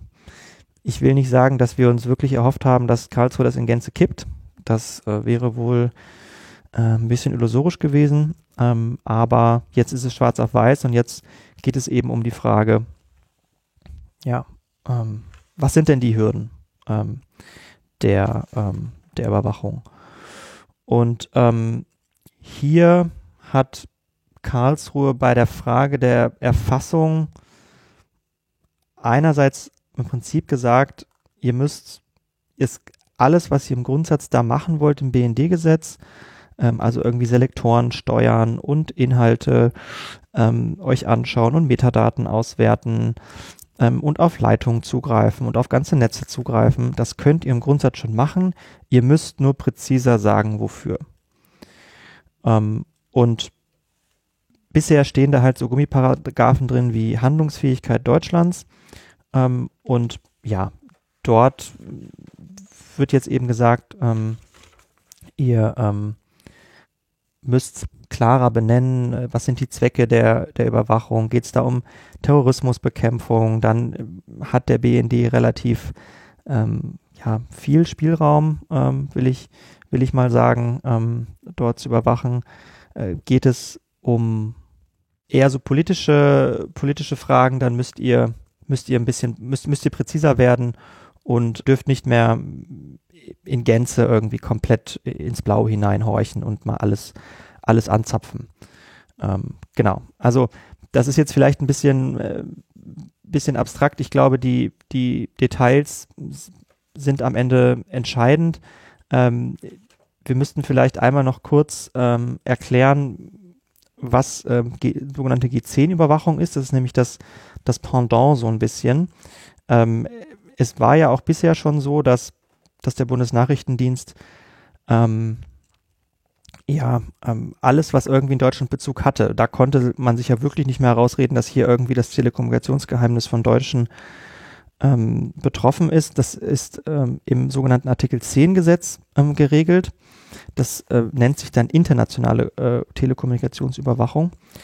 Und ähm, hier gelten schon seit dem 1999er Urteil relativ starke äh, Vorgaben. Also wenn da Deutsche irgendwie mit betroffen sind oder wenn es in Deutschland Bezug hat, dann ist der BND deutlich, deutlich äh, mehr äh, eingeschränkt. Ihr erinnert euch vielleicht noch, dass ich eben gesagt hatte, okay, wir reden hier ähm, im Rahmen der Ausland-Ausland-Fernmeldaufklärung auf 154.000 Kommunikationsinhalte pro Tag, äh, die sie raus, die sie rausziehen. Ähm, sie sagten dann im Januar, ähm, dass sie ähm, äh, nach der G10-Überwachung in einem halben Jahr nur ähm, 100 Personen überwachen in ungefähr 650 Überwachungsmaßnahmen. Ja, also der, der Unterschied 154.000 pro Tag zu 650 im halben Jahr. Also ähm, das, worum es gestern ging, ist die deutlich, deutlich wichtigere äh, Überwachung äh, von äh, des BND, rein quantitativ auf, auf jeden Fall. Und natürlich die super Maximallösung wäre gewesen, wenn Karlsruhe gesagt hätte, na ja, dadurch, dass auch Ausländer äh, im Ausland ähm, Grundrechtsschutz haben, ähm, regelt man jetzt einfach alles gleich. Ja, so ein äh, Grundrecht ist irgendwie nicht an Deutschland gebunden, also ist jetzt irgendwie, hat alles in Deutschland Bezug. Äh, und das wird aber nicht kommen. Also diese Zweiteilung zwischen dem Artikel 10 Gesetz und dem BND-Gesetz, die wird es weitergeben. Das sagt Karlsruhe auch explizit. Ähm, das heißt, wir werden wohl ein äh, BND-Gesetz haben, äh, in dem klarer benannt wird, okay, zu welchen Themen darf der BND was machen, es muss irgendwie um Terror gehen und so weiter und so fort. Ähm, aber ähm, der wird längst nicht so eng an die Kette gelegt werden wie ähm, bei dem Artikel 10 Gesetz. Also das wäre wohl etwas zu optimistisch, ähm, das, das zu glauben. Ja. Jetzt war ja auch äh, dieser Berufsgeheimnisträgerschutz in dem ganzen Jahr auch ein äh, besonderes Thema. So, du hast ja auch schon gesagt, es müssen die richtigen Leute klagen und da ist das ja auch ein Argument gewesen. Inwiefern ist denn das berücksichtigt worden? In der Tat, ähm, also medial muss man sagen, hieß es am Ende immer, Journalisten klagen gegen den BND. Ähm, und das ist auch so gewollt gewesen von uns. Ähm, kommunikativ haben wir genau diese Karte gespielt dass ähm, hier Journalisten, die ähm, ja, mit ihren Quellen äh, darauf angewiesen sind, vertraulich zu sprechen, die eben den Staat kontrollieren sollen. Und wenn sie den Staat kontrollieren sollen, ist es doof, wenn der Staat irgendwie mit den Leitungen hängt. Ähm, das haben wir äh, medial sehr stark gespielt, weil es eindringlich war. Ähm, und das haben wir auch rechtlich stark gespielt. Man muss aber sagen, äh, wir haben äh, in, der, in, der, in der Verfassungsbeschwerde rein, juristisch beide Karten gespielt. Also wir haben sowohl Telekommunikationsgeheimnis gespielt äh, als auch Pressefreiheit. Ähm, und ähm, um das wirklich klar zu machen, also hier ist jetzt pathetisch gesprochen, ist jetzt für alle Menschen auf der Welt was, was erreicht worden. Ja, also äh, jeder Mensch auf der Welt kann jetzt theoretisch einen Grundrechtseingriff nach dem Grundgesetz geltend machen, wenn er denn mal erfahren würde, dass er überwacht wurde. Das ist wohl eher der Haken in der Praxis, aber ähm, das ist erreicht worden und zusätzlich, und das hat uns als Reporter ohne Grenzen natürlich schon auch äh, gefreut, hat Karlsruhe gleichzeitig gesagt, dass äh, die, das BND-Gesetz in der aktuellen Form ähm, auch ein Eingriff in die Pressefreiheit ist, ein unverhältnismäßiger Eingriff in die Pressefreiheit und auch dort äh, reformiert werden muss. Und hier wird's ähm, für uns schon spannend jetzt werden, denn erstmals äh, wird der BND jetzt gezwungen sein, mh, hm, ich sag mal, so eine Art qualitatives Moment einzubringen in die Frage, ähm, ob er überwachen darf.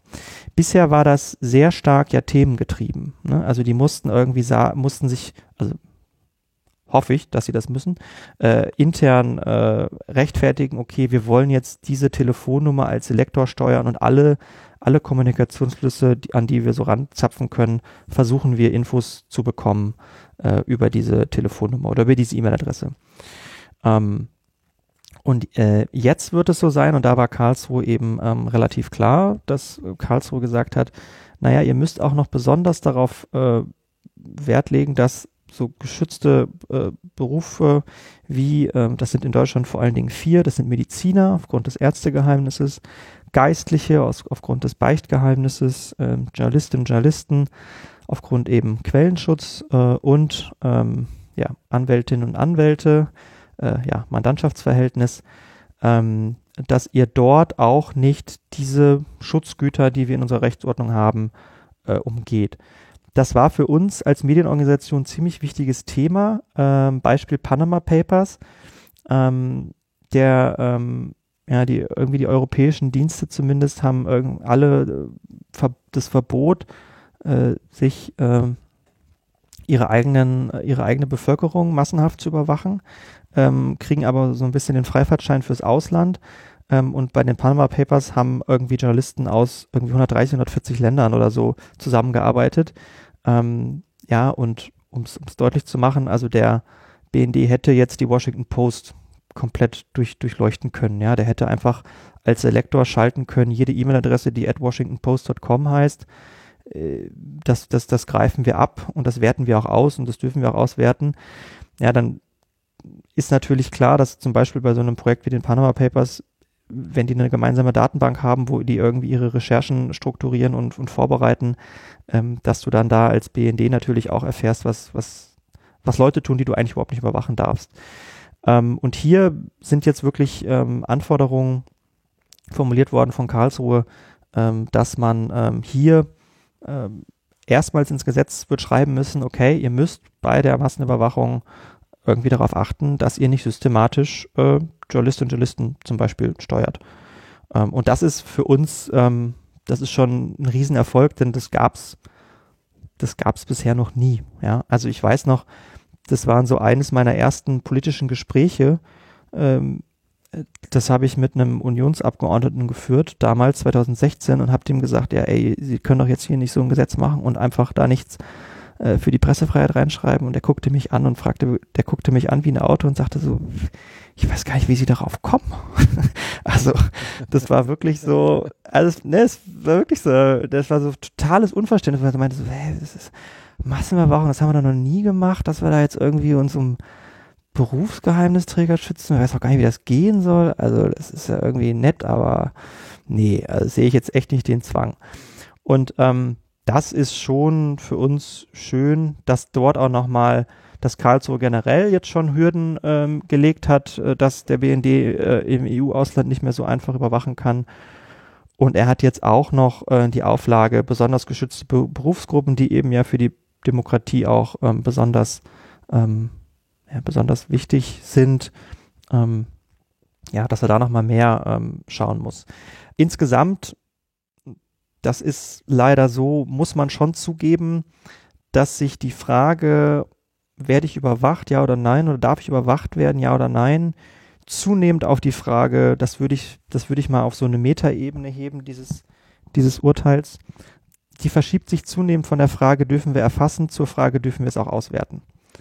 Also ähm, es geht nicht mehr so darum, dass prinzipiell irgendwas gar nicht erst erfasst werden darf, sondern du kaufst eigentlich das Argument, okay, bei den Dimensionen er erfasst es halt erstmal und wenn ihr merkt bei der Auswertung, oh Mist, darf ich nicht, weil es ist ein Deutscher beteiligt, darf ich nicht, weil Grund X, äh, dann darf ich es irgendwie nicht verwerten. Also wir kommen eher zur Frage Verwertungsverbote, ähm, weil einfach, ja, so ein bisschen Realismus fast schon einkehrt und sagt, okay, wer Massenüberwachung im Grundsatz gut heißt, der kann jetzt auch nicht so tun, als ob es möglich wäre, äh, irgendwie, ja, bestimmte Dinge gar nicht erst zu erfassen. Denn, ähm, ja, bei IP-vermittelter Kommunikation sagt dir halt die, äh, die IP-Adresse nicht in vielen Fällen vielleicht, wo es herkommt, aber halt längst nicht in allen.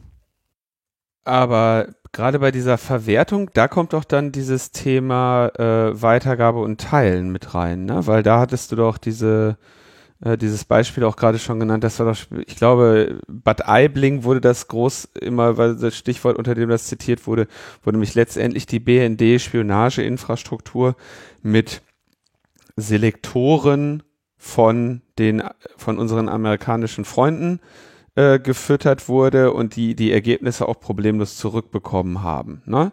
Und dann die irgendwie die Annahme war, wie hieß das, Third Party Rule, ne? Third Party Dass man Rule, sagt, genau. die, wenn die das wollen und dürfen, wenn die bei uns gucken, dann gehört es sich für uns nicht, äh, da reinzuschauen, was die interessiert. was äh, mit anderen Worten äh, letztendlich unsere Spionageinfrastruktur wird von den Amerikanern gegen unsere Bürger verwendet und wir können aber nichts dagegen tun, weil das gehört sich nicht. Äh, das ist, das ist, glaube ich, nicht im Kern die Third-Party-Rule, das ist eher wahrscheinlich der, auf der, der Ringtausch, auf den du anspielst, oder? Ähm, Third-Party-Rule meint zum Beispiel im Kern, ähm, dass wenn jetzt zwei Dienste kooperieren, ja, also die NSA kooperiert mit, der, mit dem BND und der BND kriegt was von der NSA, dann darf der BND das erstmal nicht weitergeben. Also der darf das nicht an eine Third Party äh, weitergeben. Dazu hat Karlsruhe auch was gesagt. Ah, okay. Dann habe ich die, aber ähm, dann, dann nehme ich den Begriff Third Party Rule zurück, bleib Mhm. aber bei der Praxis, ne? Weil das, das ähm, ge ge geht ja so nicht. Nee, ähm, geht, ja- geht so nicht. Ähm, man muss schon sagen, Karlsruhe hat sich jetzt nicht so dezidiert dazu geäußert, ob, ähm, ob der BND jetzt irgendwie verhindern muss, dass in Deutschland massenhaft überwacht wird.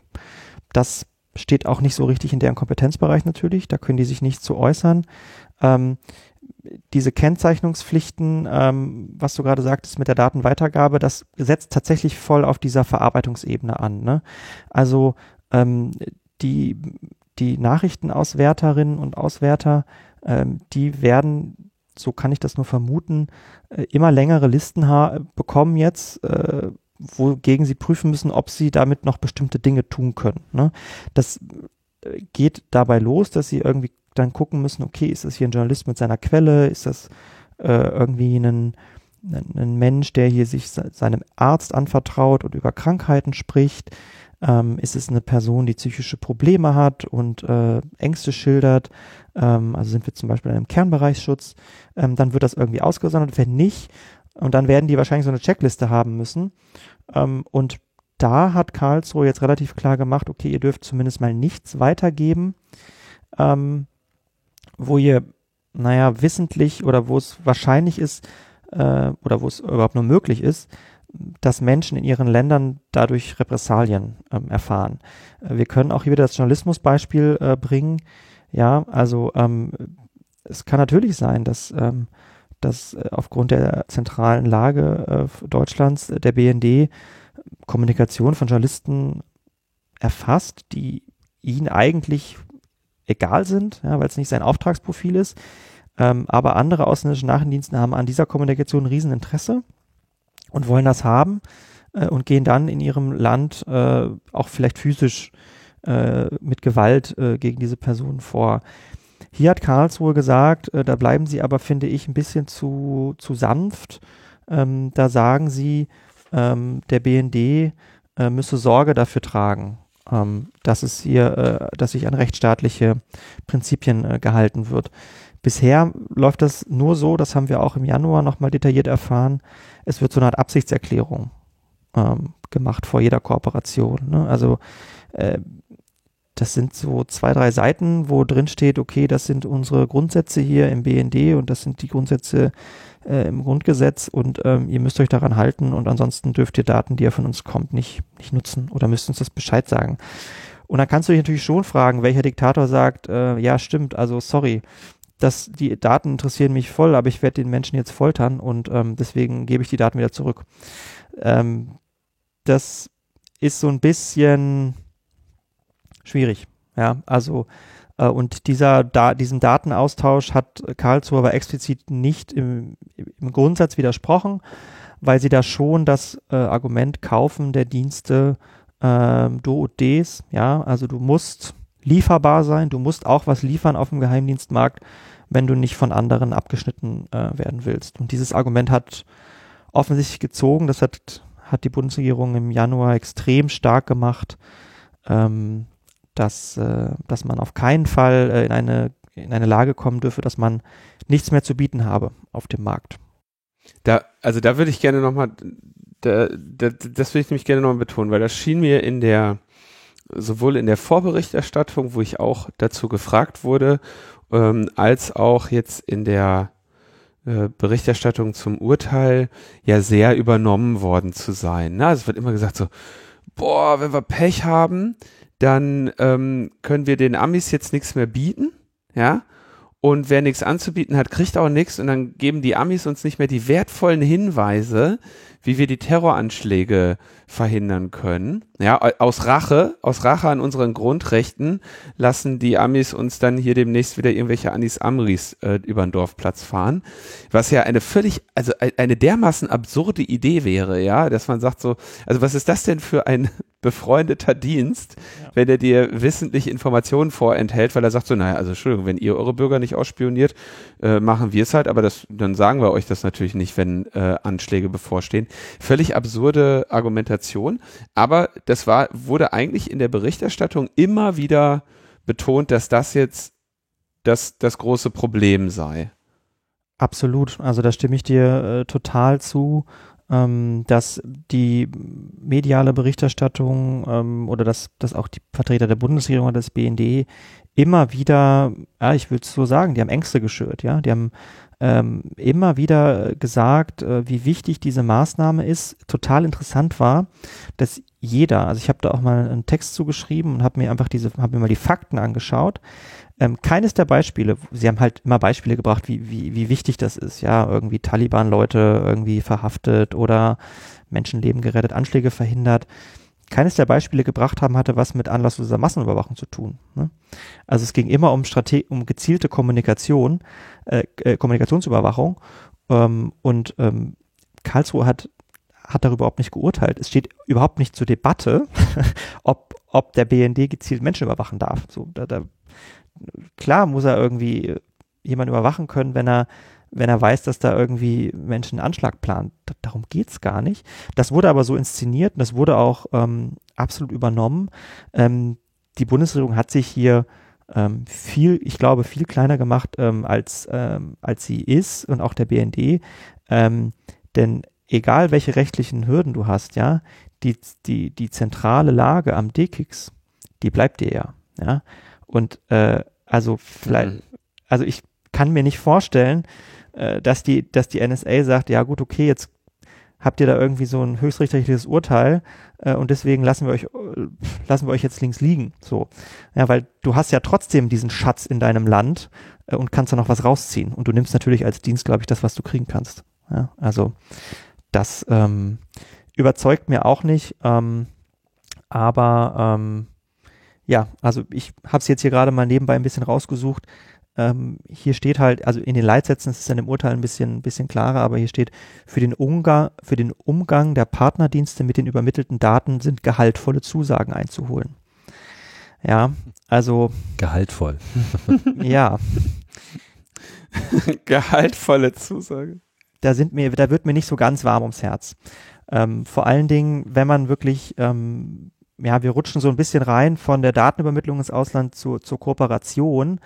Ähm, und das war für mich fast der, der erschreckendste Teil auch der, der mündlichen Verhandlungen, ähm, dass da wirklich Kooperationen bestehen. Und das haben auch die, die BND-Leute vor Gericht so gesagt, äh, wo wirklich ausländische Nachrichtendienste wirklich automatisiert eigene Selektoren, äh, also Tausende von eigenen Selektoren steuern können und der BND überhaupt nicht mitkriegt, was das für Selektoren sind. Ja, also es wird eine allgemeine Absichtserklärung äh, äh, geschlossen, wo irgendwie gesagt wird, ja, haltet euch mal an die Menschenrechte, ich verkürze das jetzt, ähm, haltet euch mal an die Menschenrechte und im Gegenzug können, sagt uns Bescheid, wenn ihr was findet, was für uns auch wichtig ist.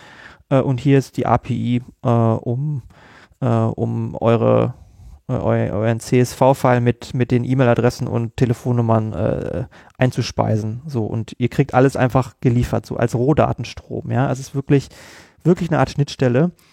Und ähm, wo auch die, also da, ich will es jetzt nicht als Zitat wiedergeben, weil dafür ist es zu lange her, aber da haben die wirklich sinngemäß gesagt, ja, na klar, kann da Missbrauch also natürlich können wir jetzt hier nicht, wenn wir irgendwie mit Hunden, die kooperieren mit hunderten Geheimdiensten in der Welt, ja, natürlich können wir jetzt nicht der BND kann seine eigenen Selektoren nicht mal prüfen, ob, also weil es einfach zu viele sind. Ja, wir reden über zehn, hunderttausende Selektoren. Ja, die wissen selber nicht mal, ob sie, äh, ob sie Selektoren steuern, die sie gar nicht steuern dürfen. Und natürlich können sie jetzt auch nicht noch überprüfen, sagen sie zumindest, dass sie es nicht können, ähm, was jetzt ausländische Nachrichtendienste da noch steuern.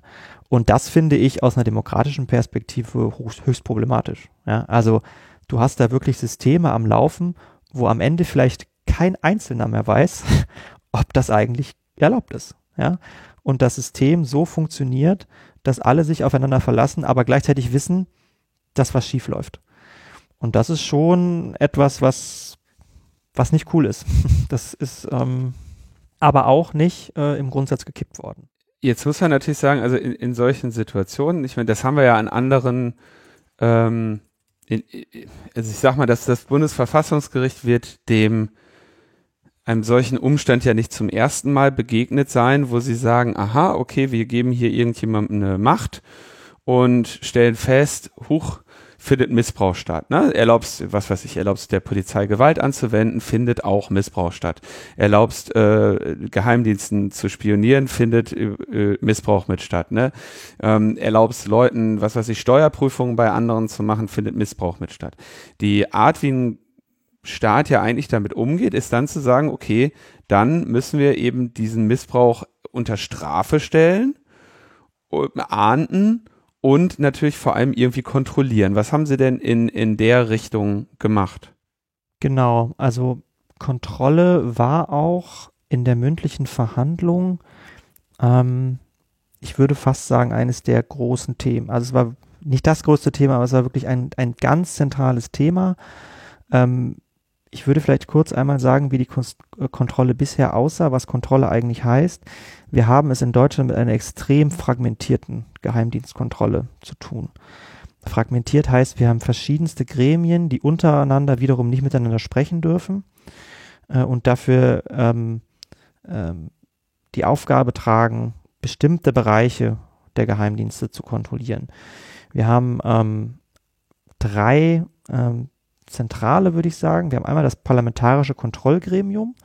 Das ist das, was sicherlich am nächsten, äh, am, aus der demokratischen Perspektive am nächsten am Parlament ist, äh, am Volke ist sozusagen. Dort sind stellvertretend für die Menschen, äh, sitzen da, ich glaube, neun, neun bis zehn Abgeordnete drin, äh, die, das, die das Parlament sozusagen abbilden in den Mehrheitsverhältnissen und ähm, alle paar Wochen bis Monate Bericht erstattet bekommen und auch Fragen stellen können. Ähm, Zweitens hast du die sogenannte G10-Kommission, die gibt es schon ziemlich lange. Äh, G10-Kommission äh, ist auch in Anlehnung an dieses Artikel 10 Gesetz. Die prüfen, ob Eingriffe in Artikel 10 vorliegen und wenn ja, ob die gerechtfertigt sind. Die G10-Kommission ist für alle Geheimdienste tätig, nicht nur für den BND, ähm, weil ja zum Beispiel der Verfassungsschutz auch äh, Telekommunikationsüberwachung machen darf. Ähm, und äh, die G10-Kommission ähm, besteht aus wenigen Menschen, die größtenteils ehrenamtlich äh, diese Sache machen. Ähm, und neu geschaffen mit dem unabhängigen, äh, mit dem BND-Gesetz wurde das unabhängige Kontrollgremium, so heißt das. das also, man hat mit dem BND-Gesetz eine weitere Kontrollinstanz geschaffen. Der offizielle Grund war, naja, die Ausland-Ausland-Fernmeldaufklärung betrifft ja gar nicht Artikel 10. Die Menschen haben ja gar kein Anrecht auf Artikel 10. Deswegen können wir das auch nicht der, der G10-Kommission zuordnen, also brauchen wir ein neues Kontrollgremium. Der inoffizielle Grund wird sicherlich gewe gewesen sein, je mehr Menschen du hast, die nur für sich kontrollieren, aber nicht miteinander sprechen dürfen, desto einfacher ist es natürlich auch, dort bestimmte Dinge systematisch nicht sagen zu müssen. Das ist meine persönliche Meinung, aber ähm, ich sehe zumindest die Gefahr, dass es so ist wenn man es so ausgestaltet. Und ähm, hier hat ähm, Karlsruhe ziemlich klare Vorsch äh, Vorgaben gemacht, dass sie gesagt haben, so, jetzt machen wir einen Strich drunter und ihr habt äh, das BND-Gesetz, so wie es jetzt ist, ist verfassungswidrig, aber im Grundsatz geht das schon. Das muss nur alles ein bisschen klarer werden, das muss alles ein bisschen mehr reduziert werden, aber im Grundsatz geht das schon. Dafür muss aber die Kontrolle wachsen. Ja, so wie eure Volumina gewachsen sind, kann es nicht sein, dass es äh, ein unabhängiges Kontrollgremium, da sitzen, äh, ich glaube, zwei Richter und Richterinnen drin und ein, also die sind zu dritt auf jeden Fall, ähm, äh, in, einer, in, einer, in der G10-Kommission sind sie auch zu dritt oder zu viert, glaube ich. Ähm, ja, also, oder wir haben es, ich sag mal so, mit, mit dem PKGR haben wir, äh, da gibt es noch einen ständigen Bevollmächtigten seit ein paar Jahren, der hat noch ein bisschen Mitarbeiter. Ich würde mal schätzen, die gesamte Geheimdienstkontrolle hat vermutlich in Deutschland keine 100 Personen. Und allein der BND hat meines Wissens so 6.500 Mitarbeiter im Moment. Und dann musst du ja noch dazu sehen, wie, dass diese Leute, die werden ja auch, äh, sagen wir mal, im weitesten Sinne strategisch besetzt. Ne? Also ich hatte ja, ja gerade schon erwähnt, dass ich da in der Vorberichterstattung mal zugefragt wurde. Ähm, und habe ich mir den Beitrag auch angeschaut. Das war ein Tagesthemenbeitrag. Und dann war da ähm, Armin Schuster. Ich weiß nicht, ist der nicht sogar der Vorsitzende des äh, Genau, der war gestern auch da der ist der Vorsitzende des Parlamentarischen Kontrollgremiums, ist, wenn ich das richtig weiß, ehemaliger Polizist und CDU-Abgeordneter. Ja. Kommt aus der, ne, aus so der, der äh, Sicherheitskaderschule, so, ne? Und der hat sich da aber wirklich die Ärmel hochgekrempelt und Gas gegeben, als stünde sein persönlicher Ruf auf dem Spiel, ja.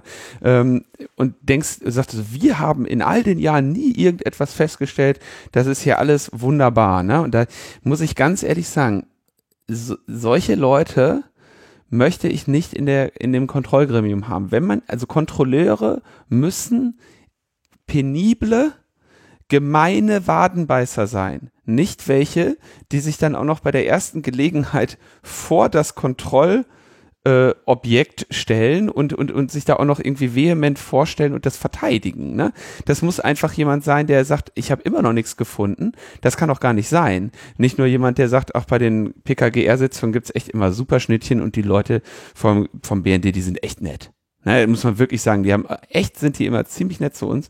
Da muss man wirklich kann mir auch gar nicht vorstellen, dass sich da so viel geändert hat, weil was frühere äh, Mitglieder solcher Gremien berichten, ist ja auch genau das, dass sie sagen, die meisten Sachen haben wir nachher aus der Presse erfahren. Also da, da muss ich ganz ehrlich sagen, dass, also ne, wenn man eine wirksame Kontrolle haben möchte, ja, mal sagen wir eine, wie war diese schöne Formulierung, eine gehaltvolle Kontrolle, ja, wenn man eine gehaltvolle Kontrolle haben möchte, da muss man die eben auch mit Leuten besetzen, die motiviert sind, was zu finden. Absolut. Also das Problem, gerade die G10-Kommission, du hast natürlich immer so ein bisschen das, das, das wurde auch da im Januar deutlich, ja, wenn dann die, die Richterinnen und Richter fragen, ja, hier, lieber Kontrolleur, wie läuft das denn alles so, ja? Wenn der jetzt sagen würde, das ist alles völliger Scheiß und das ist alles voll verfassungswidrig, dann würde der ja sagen, und ich mache gerade meine Arbeit nicht, weil das ist meine Aufgabe, das zu verhindern. Ja, äh, und dann bist du noch in so einem absoluten Geheimdienstbereich, äh, wo jede ähm, jede Kleinigkeit könnte die könnte gleich die Staatssicherheit äh, gefährden. Das heißt, es ist ähm, absolut äh, unmöglich, irgendwie öffentlich darüber zu diskutieren. Das heißt, auch die Kontrolleure sind ja null rechenschaftspflichtig. Ja, ich will ihnen überhaupt nichts Böses unterstellen damit jetzt, aber es findet einfach kein Diskurs über ihre Arbeit statt, weil er nicht äh, systemimmanent sozusagen gar nicht gar nicht stattfinden kann. Ähm, es gab da äh, in der, ich glaube, das war, das kann man so sagen, das war das Highlight der Verhandlung, ähm, wie ähm, eine Frau, die hieß, glaube ich, Frau Zirena. Äh, Frau Zirena war BGH-Richterin, also Strafrichterin. Ähm, und ähm, sie war, also dass dieses unabhängige Kontrollgremium, welches die Ausland-Ausland-Fernmeldeaufklärung äh, jetzt dann kontrollieren sollte, das, da sind ähm, zwei BGH-Richter drin. Ähm, und sie wurde dann da eben ein, also einberufen und hatte das dann eben zu tun. So. Und ähm, da hatte sie sehr offen in dieser Verhandlung und einfach auch sehr, ich will fast schon sagen, sehr menschlich ähm, einfach erzählt, wie das so war und dass sie so gesagt hat, so da, da, da prallten zwei, zwei Kulturen aufeinander, ja, und du, das, was du gerade sagtest, Linus, irgendwie, da müssen, da müssen Wadenbeißer hin. Ich will jetzt Frau, Frau Zereda nicht äh, unterstellen, dass sie gerne in Waden reinbeißt, aber ähm, sie ähm, hat einfach, sie hat einfach einen anderen Habitus, ja, sie ist Richterin, sie will Sachen erfahren, ja, sie, sie fragt nach. Und da hatte sie erzählt, das war man offensichtlich nicht gewohnt. Und dann gab es irgendwie Briefe vom, vom BND so nach dem Motto, so an, an die Behördenleitung und so sagen, so, also was, was kann das nicht alles ein bisschen äh, low hier laufen und können wir, können wir ein bisschen freundlicher miteinander sein? So, und da hat sie irgendwie gesagt, so, dass das erstmal irgendwie so ein Kulturwandel war, dass sie da irgendwie ein bisschen äh, kritischer, kritischer nachgefragt hat. Ähm, ja, was hat äh, Karlsruhe da jetzt entschieden? Ähm, sie haben äh, auf jeden Fall gesagt, dass die, dass die parlamentarische Kontrolle ähm, deutlich gestärkt werden muss. Äh, sie haben gesagt, die muss personell ausgebaut werden, die brauchen, äh, die brauchen äh, ein ausreichendes Budget. Ähm, sie haben auch äh, den ähm, Datenschutzbeauftragten ähm, äh, in, der, in seiner Rolle gestärkt. Was ich ziemlich interessant finde, das ist nur in einem Satz angesprochen, aber ähm, auch das ist eine neue Form. Es wird gesagt, na ja, wir würden uns auch mal gerne, dadurch, dass ihr alles automatisiert bei euch, wir würden auch gerne mal eure Systeme öffnen und euch uns mal eure, also im Richtersprech spricht man dann von äh, Algorithmen. Ja, also es wird einfach, ähm, kann man versuchen, das hier nebenbei ein bisschen zu finden. Ähm, also es wird darauf angespielt, naja, wenn ihr alles äh, automatisiert oder irgendwie eure Menschen in den Diensten nur noch das vorfinden, was Maschinen irgendwie in sieben Arbeitsprozessen ausgesiebt haben, dann wäre es doch auch irgendwie sinnvoll, wenn wir gucken, ob eure Maschinen nicht irgendeinen Bias haben. Ähm, also hier steht jetzt im Urteil, äh, zu regeln ist gegebenenfalls auch der Einsatz von Algorithmen, insbesondere die Sicherstellung ihrer grundsätzlichen Nachvollziehbarkeit, Nachvollziehbarkeit im Hinblick auf eine unabhängige Kontrolle. Das ist ziemlich schwach, ähm, aber das sind zumindest so Dinge, ähm, wo ähm, Karlsruhe zumindest sich vermutlich auch für spätere Rechtsprechung ähm, Anknüpfungspunkte geschaffen hat, dass man später sagen, expliziter sagen kann, hey nein, es braucht jetzt hier eine eine wirklich technische Prüfung ähm, der Systeme. Denn auch hier ähm, gab es im Januar in der Verhandlung Berichte, dass gesagt wurde, nö, ihr dürft nicht die Systeme prüfen, weil das ist ja Quellcode und das äh, geht euch nichts an. Ich glaube, das prägende Wort in dem Bereich Kontrolle ist gerichtsähnlich. Also sie haben immer wieder gesagt, es braucht eine gerichtsähnliche Kontrolle. Und ähm, das ist, glaube ich, gut. Ähm, und ich finde, man kann so ein bisschen sagen, dass Karlsruhe sich offensichtlich vorstellt, dass der BND ein eigener Staat im Staate werden soll. Jetzt gibt es wahrscheinlich manche, die sagen, ja, das ist ja doch immer schon und ein Geheimdienst ist immer ein Staat im Staat. Ich würde sagen, bisher ist der BND vor allen Dingen eine zweite Exekutive im Staat. Es ist vor allen Dingen ein verlängerter Arm der Regierung gewesen. Und also was grundsätzlich anerkannt wird, ähm, ist, dass Kontrolle geheim bleibt. Ja, also wir werden, wir als Öffentlichkeit werden, denke ich, nicht mehr erfahren in Zukunft über die Arbeit des BND. Das muss man leider sagen. Gefordert wird aber eben das sozusagen eine gerichtsähnliche Kontrolle, die auch dann, ich greife nochmal den Punkt Wadenbeißer auf, ähm, ja, die, die wirklich auch so eine, eine Art Fremdkörper ist und die nicht einfach nur, bisher kontrolliert sich die Exekutive in, in aller Regel selbst beim BND. Ja, also da ist das Kanzleramt irgendwie als Fachaufsicht und guckt, äh, ob alles okay läuft. Ähm, aber das ist halt keine unabhängige äh, Kontrolle. Genau. Was ich ähm, sehr problematisch finde, was Karlsruhe da entschieden hat, äh, und da gab es auch ähm, ein Mitglied äh, des PKGR, was gestern da war, was das auch nicht so cool fand, ist, dass der Spin des BND doch gekauft wurde, dass man dem parlamentarischen Kontrollgremium nicht mehr so viel erzählen darf weil die Abgeordneten, die reden ja alle. Und im Urteil steht tatsächlich so sinngemäß drin, na ja, so eine richtige Geheimhaltung kann man ja tatsächlich nicht, nicht durchsetzen ähm, beim parlamentarischen Kontrollgremium. Von daher, die muss es schon geben, weil äh, ist Demokratie theoretisch ja wichtig, aber ähm, äh, es ist okay, sozusagen eine, eine Abschwächung vorzunehmen. Und das finde ich sehr gefährlich, weil wenn wir uns angucken, äh, wie in den USA sich diese quasi, äh, quasi Geheimgerichte etabliert haben, dass die einfach auch alles durchgewunken haben. Das finde ich, ähm, das stört mich somit am meisten an diesem Urteil, ähm, dass irgendwie das demokratischste aller Kontrollorgane, ich will nicht sagen, es wurde geschwächt, aber es wurde nicht einbezogen in das neue Netzwerk, was gefordert wird. Es wird auch gefordert, dass die Kontrollorgane untereinander äh, wenn sie doch fragmentiert sind, aber miteinander reden dürfen. Also wir müssen uns klar machen, bisher durfte das unabhängige Gremium nicht mit der G10-Kommission reden. Das war ihnen wirklich verboten. Die durften darüber nicht reden. Die hätten sich strafbar gemacht. Hier wird jetzt gesagt, okay, das kann nicht sein. Ja, also das, das geht nicht, dass ihr irgendwie hier so Taschenspielertrick macht. Aber es wird gesagt, ähm, mit dem parlamentarischen Kontrollgremium, ja, äh, die kann man so ein bisschen abschneiden. Und das ist, das gefällt mir ehrlich gesagt gar nicht. Und wird das dann durch irgendwas anderes ersetzt? Also was ist jetzt die Konsequenz daraus? Was, was für eine Kontroll, was für ein Kontrollregime stellt sich das äh, Gericht jetzt vor? Also was, was liest du aus diesem Urteil, wie eine künftige Konstellation sein könnte und gibt es da irgendwelche Fortschritte? Also man muss sagen, dass Karlsruhe hier sehr konkret geworden ist.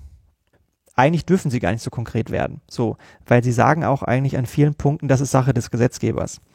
Denn ähm, das Grundgesetz fordert vermutlich eher nur, dass es eine Kontrolle geben muss und so ein paar Leitlinien, aber dass jetzt Karlsruhe da reinschreibt, okay, es braucht äh, irgendwie angemessenes Budget und so und so und das Kontrollgremium und dann haben sie an einer Stelle noch reingeschrieben, so wie die Briten das machen, könnte das auch gut sein. Das ist schon sehr konkret. So. Und Karlsruhe muss ja eigentlich eher prüfen, ob Gesetze verfassungskonform sind. Und dann vielleicht so ein paar Prin allgemeine Prinzipien entwickeln. Ähm, deswegen ähm, ja, hat sich Karlsruhe hier eigentlich vielleicht auch schon ein bisschen zu weit aus dem Fenster gelehnt. Ähm, und ich glaube, um auf deine Frage zurückzukommen, ich glaube, dass sich an der Kontrollarchitektur wahrscheinlich nichts ändern wird. Ähm, also mit, äh, mit Architektur meine ich, dass wir das PKGR haben, dass wir die G10-Kommission haben und dass wir das unabhängige Gremium haben. Ähm, ich kann mir nicht vorstellen, dass die Bundesregierung ähm, das unabhängige Gremium abschaffen wird. Sie wollen vermutlich die Ausland-Ausland-Fernmeldeaufklärung so weiterhin behandeln, dass sie sagen, okay, dann ist jetzt halt Artikel 10 hier berührt und wir müssen ein bisschen vorsichtiger sein, aber es ist schon immer noch was anderes, als wenn wir einen klaren deutschen Bezug haben. Und diese Hintertür lässt ihnen Karlsruhe ja und, und die Bundesregierung wird sie, wird sie nehmen. Ähm, definitiv, da bin ich mir sicher. Ähm, und in dieser, und wenn du diese Logik weiterverfolgst, ja, dass du sagst, okay, es gibt einen Unterschied zwischen der deutschlandbezogenen Telekommunikationsüberwachung und der, die wirklich völlig im Ausland stattfindet, ähm, dann ergibt dieses, diese Kontroll, ich will nicht sagen, dass diese ergibt Sinn, aber man kann es machen und das werden sie dann weiter tun. Das heißt, ich denke, wir werden wahrscheinlich mehr Mitarbeiter äh, bekommen. Wir werden vielleicht auch eine Stärkung des Datenschutzbeauftragten sehen, was die technische Prüfung angeht. Und wir werden wahrscheinlich ein parlamentarisches Kontrollgremium erleben, was nochmal mehr Mitarbeiter bekommt, ähm, was aber nicht stärker institutionell eingebunden wird ähm, in die Kontrolle. Und ähm, ja, also es kann darauf hinausläufen. Die Frage wird sein, wie sie dieses Gerichtsähnliche ähm, wahrnehmen wollen. Also was ich mir vorstellen könnte, ähm, das ist aber jetzt eher eine eigene Idee, was ich für sinnvoll hielte, ist man, dass man durchaus sowas wie Ombudsmenschen dort installiert. Ähm, also, dass du, dass da Leute sind, keine Ahnung, ich greife jetzt nochmal, ich kann halt am besten über Pressefreiheit irgendwie jetzt sprechen. Ähm, ich greife mir nochmal raus, irgendwie, gut, der BND hat jetzt die Aufgabe, irgendwie darauf zu achten, dass da keine Journalisten überwacht werden. Und dann hat natürlich auch automatisch das Kontrollorgan auch die Aufgabe, ob da systematisch Redaktionen abgehorcht werden oder nicht. Ähm, und ich glaube, was es bräuchte, wäre Menschen, die auch, ja, durch ihre Vita, ja, also durch irgendwie das, was sie mitbringen, auch an Überzeugung, ähm, dass sie Teile von solchen Kontrollorganen werden und einfach dann intern diese Perspektive einbringen. Ja, dass sie sagen, okay, ich interessiere mich jetzt einfach dafür. Es ist mein Job, mich dafür zu interessieren, ob beim BND äh, systematisch Journalisten überwacht werden. Und gleichzeitig kann es dann Teams geben, die sich vielleicht um den Kernbereichsschutz kümmern, die einfach dort besondere äh, Expertise haben. Ich könnte mir vorstellen, dass es in so eine Richtung ginge. Das wäre zumindest eine Lösung, die ich gut fände im Rahmen des Urteils. Ähm, ja, aber ähm, das ist, muss man schon sagen, das ist Aufgabe des Gesetzgebers, das sagt Karlsruhe auch sehr klar. Ähm, also wir können jetzt aus dem Urteil nicht herauslesen, dass es auf jeden Fall so sein muss, ähm, wie die Kontrolle aussieht. So, das wäre auch ein bisschen zu weitgehend. Ja, was folgt denn jetzt daraus aus äh, all dem? Jetzt muss ja im Prinzip die Bundesregierung mh, mm, handeln. Jetzt muss ja irgendwas geschehen, jetzt müssen Dinge sich ja ändern. Es ist äh, einmal komplett moniert worden, so geht's nicht. So und so, äh, das sind unsere Vorstellungen, Leitlinien, Rahmenbedingungen und Grundsatzentscheidungen dazu. Ähm, bis wann muss denn jetzt hier eine Reaktion erfolgen? Die muss spätestens erfolgt sein am 31. Dezember 2021. Also Karlsruhe hat gesagt, das Gesetz ist verfassungswidrig, aber ähm, ihr habt Zeit bis äh, Ende 2021, um das zu überarbeiten und so lange kann das verfassungswidrige Gesetz äh, in Kraft bleiben. Das ist relativ normal. Und ähm, dadurch, dass, ähm, wenn ich mich nicht völlig vertue, nächstes Jahr die nächste Bundes Ja, 24. Oktober Ist, nächstes ne? Jahr. Hm. Okay. Genau, also dann können wir uns sicher sein, dass ich vermute mal, dann beginnt ja im Frühjahr irgendwann der heiße, äh, die heiße Phase des Wahlkampfs. Dann kann ich mir sehr gut vorstellen, dass wir Ende diesen Jahres, Anfang nächsten Jahres ein neues BND-Gesetz haben. Denn ähm, die, äh, ich meine, wir erinnern uns noch letztes Jahr, wie lange das gedauert hat. Ähm, ja, äh, lieber, wie war es von Herrn Lindner, lieber gar nicht regieren als falsch regieren und so. Ja, also ähm, das kann sich ja mal ziehen mit so einer Regierungsbildung. Und gerade die Union wird es ja nicht zulassen, dass der BND keine Gesetzesgrundlage mehr hat für die Ausland-Ausland-Fernmeldeaufklärung. Ja. Von daher ähm, werden die, das haben sie gestern, das hat Helge Braun, der Kanzleramtsminister, auch schon gesagt, äh, die werden das jetzt zügig umsetzen. Ähm, was ich, ähm, also zwei Dinge finde ich da eigentlich noch spannend. Ich glaube, die werden das zusammenmischen mit anderen Projekten, die sie auch vorhaben. Äh, Stichwort Hackback, Stichwort Online-Durchsuchung. Ähm, wir erinnern uns an den von André Meister geleakten Entwurf zur Harmonisierung des Verfassungsschutzgesetzes. Das ist schon über ein Jahr her, dass äh, André den geleakt hatte. Und seitdem ist nichts mehr passiert. Und ähm, da steht zwar Harmonisierung des Verfassungsschutzrechts drüber, dort waren aber auch so Dinge drin wie der äh, BND muss äh, äh, hacken dürfen, äh, also Online-Durchsuchung und Quellen-TKÜ. Äh, und die sollten auch ins BND-Gesetz äh, geschrieben werden. Und ähm, ich erkläre mir das so, dass da nichts gekommen ist, dass nämlich dann letzten Sommer wurde, wurden alle unsere Stellungnahmen weiterhin an die Bundesregierung zugestellt. Und dann haben auch die geahnt, okay, ich glaub, wir glauben, äh, Karlsruhe wird hier was, wird hier was urteilen. Ähm, und ähm, dann lassen wir das mal kurz noch mit unserem Verfassungsschutzrecht und mit, unseren, mit unserem Hacking für die ähm, für den BND, denn wenn wir das Ding eh nochmal aufmachen müssen nach dem Karlsruher Urteil, dann packen wir alles rein. Also ich glaube, wir werden ein riesiges Paket kriegen ähm, im Laufe der nächsten Monate wahrscheinlich. Ähm, und ähm, was ich dort spannend finde, ist, dass Karlsruhe, deswegen auch das Stichwort Hackback, äh, Karlsruhe hat ins Urteil relativ häufig, wenn sie der Bundesregierung Hintertürchen gelassen hat, im Sinne von so, nee, ihr könnt das schon so machen, muss nur irgendwie, hm, hm, hm, ne, passt ein bisschen auf, wurde relativ häufig das Argument gezückt, naja, der BND ist ja nicht operativ tätig. Ja, also ähm, die hören ja nur mit.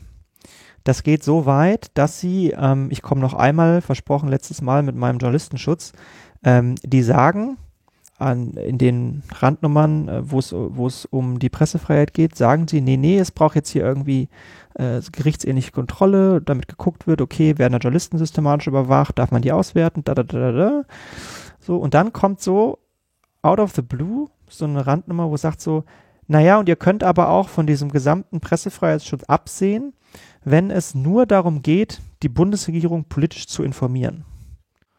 Und da denkt man sich so, mh, ich dachte, das sei ohnehin die Aufgabe des BND gewesen.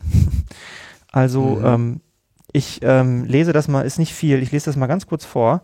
Ähm, sofern Überwachungsmaßnahmen unabhängig von einem sie rechtfertigenden Zweck der Gefahrenfrüherkennung ausschließlich dazu bestimmt und darauf ausgerichtet sind, der politischen Information der Bundesregierung zu dienen und eine Übermittlung der Erkenntnisse an andere Stellen prinzipiell ausgeschlossen ist, kann auf den Schutz von Vertraulichkeitsbeziehungen verzichtet werden, soweit dies erforderlich ist.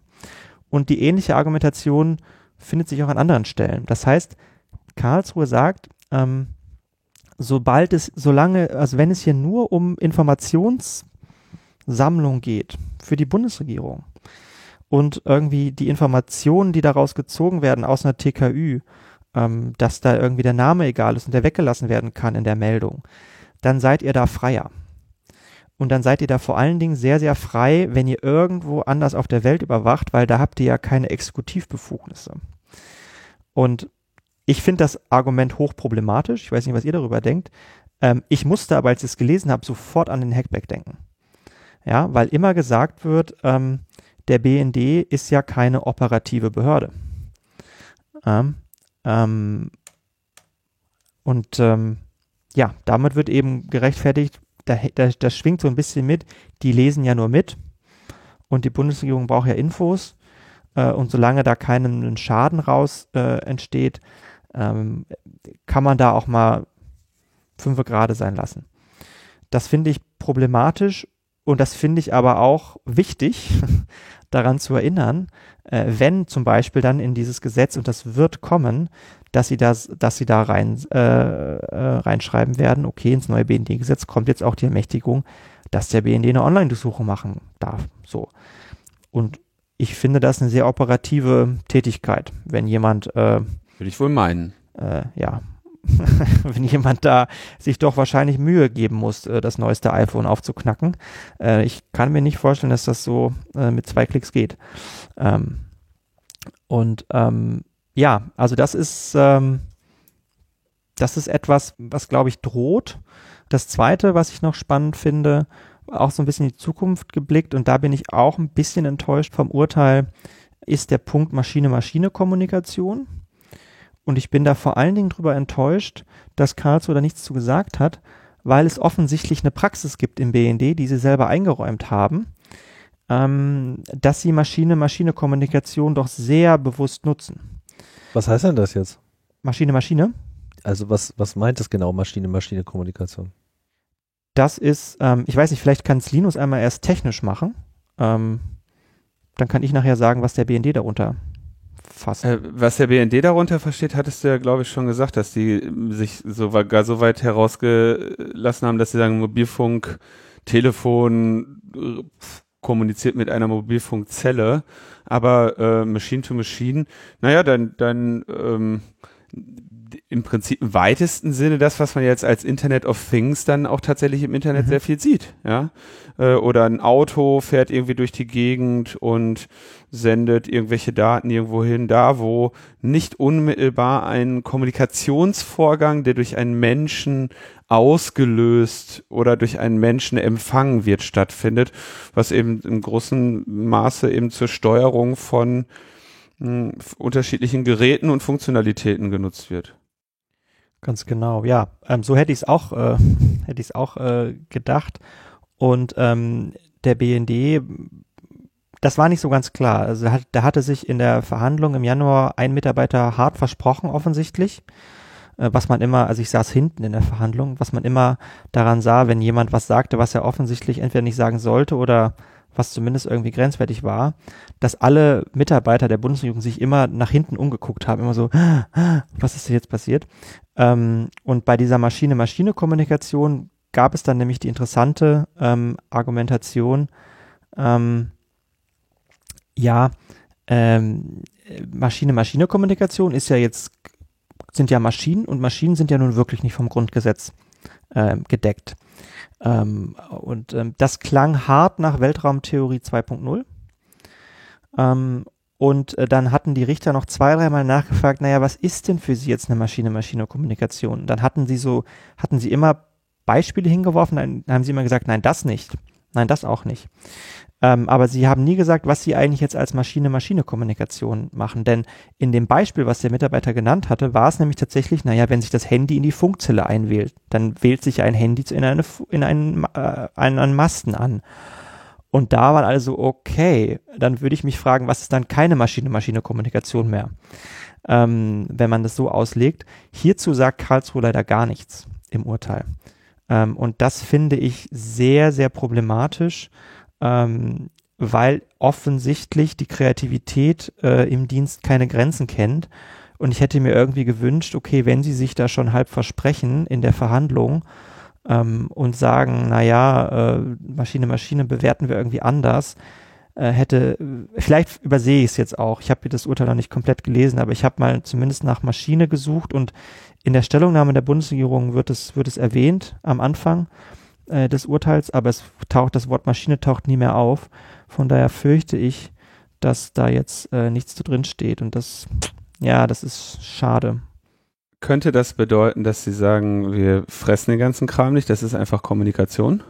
Äh, meinst du jetzt Karlsruhe oder die Bundesregierung? Karlsruhe, ne, weil du müsstest ja eigentlich erwarten, also das Problem bei der Maschine Maschine-Kommunikation ist ja, dass es eine ganze Reihe und dieses Beispiel Handy wählt sich in Funkmast ein, ist ja äh, wahrscheinlich unbeabsichtigt ein sehr besonders schönes, weil ja, das ist ein Kommunikationsvorgang, der, den du als Mensch überhaupt nicht getriggert hast, der wirklich zwischen Maschinen stattfindet und für die Funktionalität dieser Maschinen ausschlaggebend ist, der aber nun mal leider gerade deine, deinen Ort verrät, ja, der also quasi zur, zu einem Location-Tracking geeignet ist. Und ähm, das wird ja bei immer mehr Maschine-Maschine-Kommunikation äh, der Fall dann eben sein, dass sie vielleicht nicht gerade ein Brief an deine Großmutter ist, aber sehr viel Aussage über dein Verhalten oder über dein Leben trifft. Ja, absolut, ich stimme dir völlig zu. Also ähm, ich hätte auch erwartet, dass Maschine Maschine, wenn dann überhaupt sowas ist wie mein, Therm mein, mein smart, äh, smartes Thermometer funkt die Temperaturdaten an die Cloud. Ähm, und klar, das sind halt irgendwie vielleicht zwei Maschinen, äh, wobei die Cloud ist gar kein Gerät. Äh, aber das, das tut das Thermometer ja auch in deinem Auftrag. Also das ist das wirklich zu Genau, trennen, genau. Das, Quatsch, und ne? ja, und vor allen Dingen, es geht ja darum, es, es bildet ja etwas, da sind wir wieder beim Anfang, ja, um dieses Allumfassende, ja. Also ist auch, und wenn, wenn sich die, wenn sich die Temperatur irgendwie äh, erhöht, weil du im Winter nach Hause kommst und die Heizung anmachst, so, dann gibt das ja einfach Rückschlüsse darauf, ja. Also man kann ja davon ausgehen, dass wenn jemand ein Thermometer hochstellt, ähm, dass man dann zu Hause ist eher.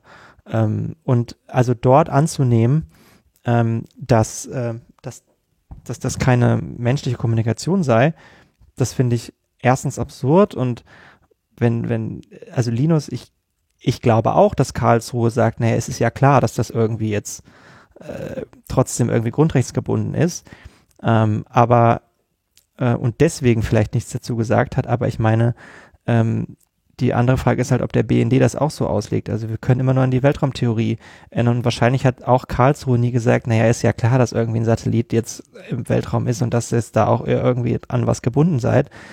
Ähm, aber es brauchte halt offensichtlich jetzt diesen Richterschluss, dass auch so eine Weltraumtheorie endlich mal in sich zusammenfällt.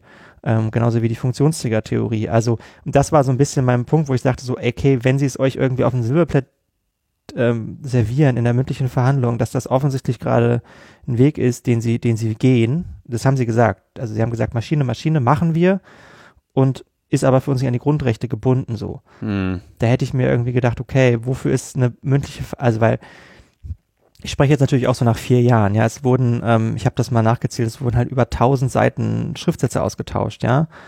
Uh, und also es war halt vieles schon klar so. Und dann frage ich mich so, okay, wofür ist eigentlich eine mündliche Verhandlung da, wenn dann da mal sowas rauskommt, dass dazu dann nichts im Urteil steht. Ähm, ja, das fand ich ein bisschen, bisschen äh, schade. Naja. Dann sollten wir vielleicht mal ein äh, Fazit nochmal kurz äh, von dir einholen. So, also, was fühlst du jetzt so? Was ist gut? Und was ist äh, weniger gut? Was, was, was sind jetzt so die Kernpunkte, die jetzt jeder mitnehmen sollte? Ja, man neigt ja jetzt schon wieder, jetzt haben wir schon wieder leicht schlechte Laune, ne? Ähm, Deswegen wollte ich hier mal die High Note einfordern. ja, man neigt ja. Also ich sag mal so, äh, gestern um 10.15 Uhr war ich richtig happy. Ja, also um 10 Uhr wurde das Urteil äh, gesprochen und wenn du halt dann so vom höchsten deutschen Gericht hörst und vier Jahre dagegen gekämpft hast, dass das, und also gegen Offensichtlichkeiten äh, gekämpft hast, ähm, dann fühlte sich das schon gut an. Es hat sich auch auf jeden Fall natürlich gelohnt. Und wir haben hier ein Urteil aus Karlsruhe und das muss man ja auch erstmal stehen lassen. Das BND-Gesetz in der jetzigen Form ist verfassungswidrig. Punkt. So. Der BND verstößt gerade gegen unsere Verfassung äh, im Auftrag der Bundesregierung. Und ich würde sagen, das machen sie auch wissentlich. So, alle wussten, dass das eigentlich nicht geht, aber sie haben es trotzdem gemacht. Ähm, und dass das festgestellt wurde, ist ein Erfolg.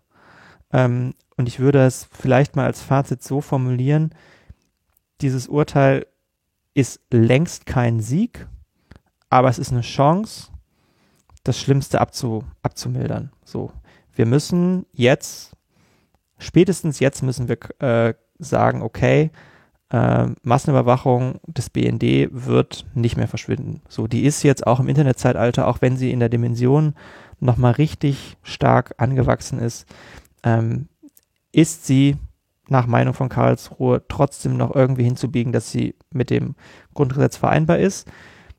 Nochmal, das können wir gut oder schlecht finden, ist jetzt so. Und ich glaube, wir dürfen, es ist kein Sieg ähm, für die Grundrechte, aber es ist eine Chance, ähm, sie vernünftig auszugestalten. Und ähm, das Fazit ist dann fast schon Ausblick. Ich glaube, wir müssen jetzt vor allen Dingen auch fix sein, denn die Bundesregierung wird auch schnell sein ähm, und wird hier einen neuen Aufschlag geben. Wir sollten uns nicht zu lange freuen, ähm, denn da wird wieder was kommen und ähm, die werden natürlich vor allen Dingen die Abkürzungen, die ähm, Karlsruhe äh, eingebaut hat, die man nehmen kann, die äh, wird die Bundesregierung natürlich nutzen. Und ähm, ja, ich glaube, da wird es jetzt darum gehen, irgendwie wiederum äh, in den politischen Diskurs einzutreten und ähm, das Beste daraus zu machen. Was anderes bleibt uns ja nicht über. Na super, jetzt haben wir, jetzt haben wir unsere Grundstimmung wieder hergestellt, ne? Ja, aber das ist, ist, auch, ist auch ganz gut. Ich hatte das Gefühl, ihr habt euch auch nicht so richtig wohlgefühlt, oder? Also am Anfang. Ja. Das war mir schon ein bisschen zu euphorisch alles, ne? Aber das heißt ja, also das heißt unterm Strich, um das nochmal noch kürzer äh, zusammenzufassen, mhm. es, es bleibt das, was man häufig mit den Bundesverfassungsgerichtsurteilen hat. Es, äh, es wird erstmal vielleicht auch absichtlich über die Grenzen des Grundgesetzes hinaus gezielt, um sich dann zumindest die engen Grenzen ähm, von Karlsruhe stecken zu lassen, um sicher zu gehen, dass man auch wirklich an der Grenze operiert. Ja, nicht, dass man dann nachher noch irgendwelchen äh, Freiraum gehabt hätte, den man hätte ausnutzen können. Also schreibst du erstmal halt ein fettes äh, einmal alles Gesetz und guckst dann, was äh, lässt das dann Karlsruhe fixen und machst dann quasi deine Definitionen im zweiten Anlauf so, dass sie darauf passen. Das kennen wir ja von anderen Überwachungsgesetzen auch und es scheint fast so ein bisschen äh, so zu sein, als würde die Bundesregierung in, in diesen Fragen Karlsruhe echt als so eine Art ähm, ja, Qualitätssicherung sehen, ne? Mach so 80, 80-20 Regel, ne? Wir machen erstmal 100 Prozent, 100 Prozent in der Hälfte der Zeit, dann kloppen die uns ein bisschen was weg und dann bleiben wir mit den Real, dann so können wir sicherstellen, nee, krass, Entschuldigung, äh, äh, so eine Art 200 Prozent Regel, ne? Wir machen mal 200 Prozent und die Qualitätssicherung wird auf, wird dann schon auf 100 Prozent äh, runterbügeln und wir brauchen uns, um 100 Prozent zu erreichen, musst du halt 200 Prozent geben, ja? Ja, ähm, ich teile deine Meinung ähm, total. Ähm, zwei ganz letzte Eindrücke aus den vier Jahren. Ähm, das erste war ganz am Anfang. Ja, da war ich halt neu, sage ich jetzt mal so, in diesem ganzen äh, Politikkram und äh, NGO-Zeug und dann hatten wir halt auch politische Gespräche und dann war, war so eines meiner ersten Gespräche äh, mit einem Abgeordneten ähm, und der sagte, dass genau, es war ein vertrauliches Hintergrundgespräch und der war in Regierungsverantwortung, der hatte dieses Gesetz mitgeschrieben und mitverantwortet, auch öffentlich. Und der sagte, ja, nee, klar, gehen wir hier an die Grenze und wenn man auf der Grenze geht, dann tritt man auch manchmal daneben, aber machen wir uns doch nichts vor, es landet doch eh in Karlsruhe. Und da dachte mhm. ich echt so, wow, das ist eine krasse Aussage für einen gewählten Volksvertreter. Ja, also du sagst halt gerade wissentlich, dass du mit diesem Gesetz die Verfassung wissentlich übertrittst, aber hey, Dafür haben wir doch Karlsruhe. Ja, also es ist tatsächlich, wie du sagst, eine Art Qualitätssicherung, ähm, die einge eingepreist ist. Und ähm, die letzte Episode ist jetzt ziemlich genau vier Jahre später. Äh, das war nämlich gestern. Ja, ihr könnt euch nicht vorstellen, ähm, ich meine, wir wurden, also mit wir meine ich jetzt äh, Reporter ohne Grenzen und die, die diese Klage gemacht haben, auch unsere Beschwerdeführer, ja, die sich da irgendwie auch ihre Namen gegeben haben und auch Zeit rein investiert haben, diese Beschwerde zu führen, ja. Es wurden dann ähm, vertrauliche Gespräche mit BND, mit führenden BND-Mitarbeitern zitiert in deutschen Medien, wo es allen Ernstes hing, ähm, man habe den Verdacht, äh, dass hinter dieser Verfassungsbeschwerde von den ausländischen Journalisten auch ausländische Nachrichtendienste äh, stehen. Was? Ja, also ja, Ja. Oh, boah, das musst du dir gefallen lassen. Und dann bist du, dann denke ich, ey, Alter Vater. dann sitzt du so, dann sitzt du so auf dem Sofa und dann schickt dir dein Chef so, so einen Link zu so einem, ich glaube, es war die Welt, zu so einem Weltartikel. Und dann liest du so, ähm, naja, ähm, es zeigt das Muster von äh, ausländischen Nachrichtendiensten und es kann ja, es kann ja sein, nee, es kann nicht ausgeschlossen werden, dass. ähm, und dann denkst du so, okay, jetzt meinen sie also mich, dass ich ein ausländischer Agent bin. Denke ich, ey, wo, wo sind wir denn hier? Ja, als würde wirklich so richtig tief reingegriffen äh, und immer wieder mussten wir uns anhören, dass wir Terroristen schützen und dass wir ähm, dass wir überhaupt nicht verstehen, worum es geht und dass wir die Sicherheit äh, von Menschen gefährden.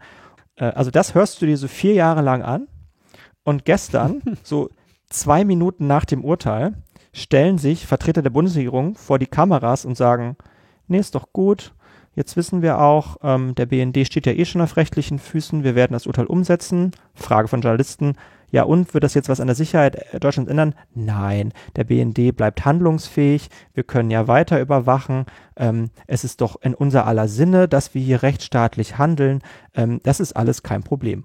Ja, also du hast gerade so eine harte Klatsche bekommen, hast immer getan, dass die Welt untergehen wird und dann sagst du so, ja, okay, komm, ja, kriegen wir doch hin. Und das ist, ja, das ist äh, unschön. Und das wird so weitergehen.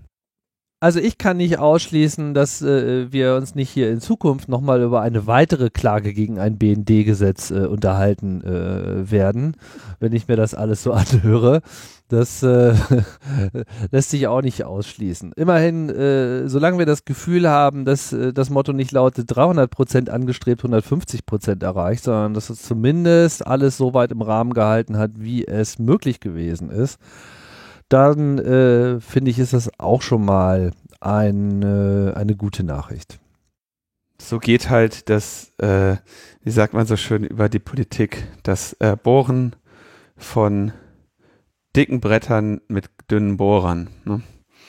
Viel mehr als das, was wir hier äh, jetzt über, wie viele Jahre ist es jetzt her? 2013 war Snowden, also sieben Jahre, ne? Mhm. Mhm. Ist jetzt bald, bald, bald sieben Jahre. Ich glaube 12. 13. Juni oder so. Ja, irgendwie, ich glaube, dass das sogar heute äh, losging, dass er am 20. Mai die äh, in Hongkong die Dokumente übergeben hatte an äh, Poitras und Ah, das kann sein, ja. Wie heißt der? Der Glenn Greenwald in Brasilien. Glenn Greenwald.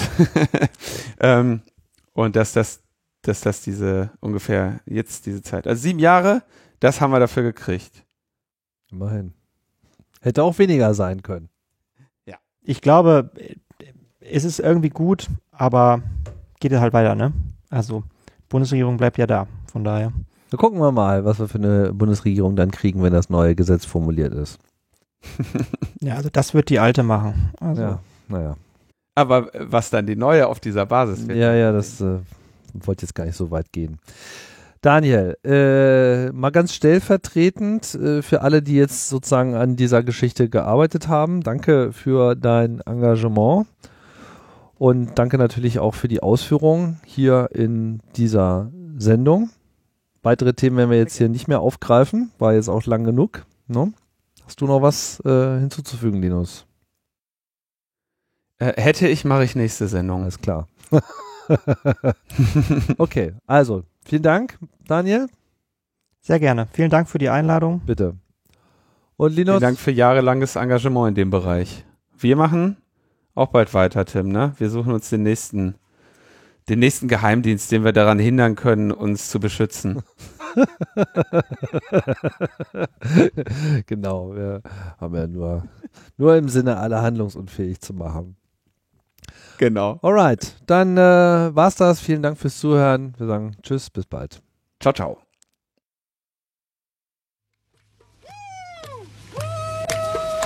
Erinnert euch an wer ihr wirklich seid. Befreit euch von Massenmedien, Konsumkultur, Überwachungsstaat, GmbH, BRD. Befreit euch von diesem ganzen Abfall.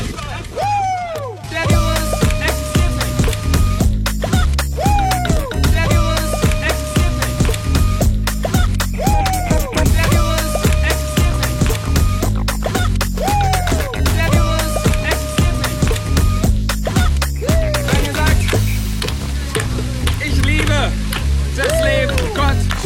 Nachbarn! Der Virus existiert nicht!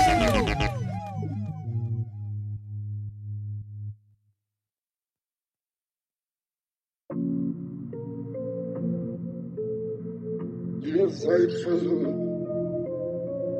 Ihr seid verloren. Schaut euch das Schauspiel an. Ihr seid verloren. Hast du dich schon mal gefragt, woher Xavier Naidu seine ganzen Infos hat? Leon Lovelock, Kollege und er, wo haben die ihr geheimes Wissen denn bitte her? Sie sagen, sie würden die Eliten aufdecken, doch in Wirklichkeit stecken sie mit ihnen unter einer Decke. Denk mal drüber nach. Ist doch komisch, oder? Zu den Infos, die sie haben, gibt's eigentlich keinen Zugang. Als wäre das reiner Zufall. Als hätten die Mächtigen da oben den Ordner mit ihren geheimen Plänen und Informationen aus Versehen falsch adressiert und an Xavier geschickt. Und wenn's so ist, dann liest er das doch nicht. Er ist permanent bekifft. Nee, das Ganze lässt sich leicht erklären. Die Wahrheit ist nämlich, dass sie zum Satanistenkreis gehören. Ja, ich schwör, sie machen ein auf Sherlock Holmes in Interviews. Doch Xavier, Felix und Leon ernähren sich von Kinderblut. Alles, was sie von sich geben, ist gelogen. In Wahrheit gehören sie zu denen da oben. Manipulieren uns und zählen ihre Millionen. Sie sind Teil der Pyramide, sie sind Pharaonen Dämonen. Der Teufel sitzt in einer Shisha-Bar mit deiner Deus Maximus Jogginghose. Pharaonen, trau keinem Promi, ist ein Promi, also trau ihm nicht, denn er gehört zur Loge. Eva Hermann will deutsche Familien aufrechterhalten, doch lässt sich scheiden von dem Vater ihres Sohnes. Sie, wollen, dass wir ihnen folgen, weiter schlafen und gehorchen, doch jetzt heißt es guten Morgen.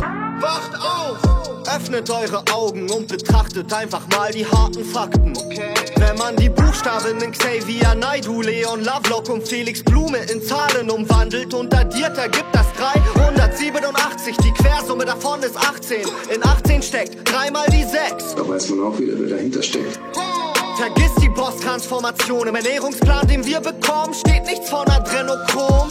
Wenn dir jemand sagt, dass die Erde eine Scheibe ist, dann frag dich, woher weiß er das? Dieselben Leute, die meinen, dass die Kondensstreifen dich betäuben, halten dir nen Joint hin, bis du davon überzeugt bist. Jeder weiß 9-11 war ein Inside-Job. Wenn's jeder weiß, war's dann überhaupt ein Inside-Job. Die Verschwörungstheoretiker kontrollieren deinen Kopf und Google kriegt deine Daten, während du ihre Videos glotzt.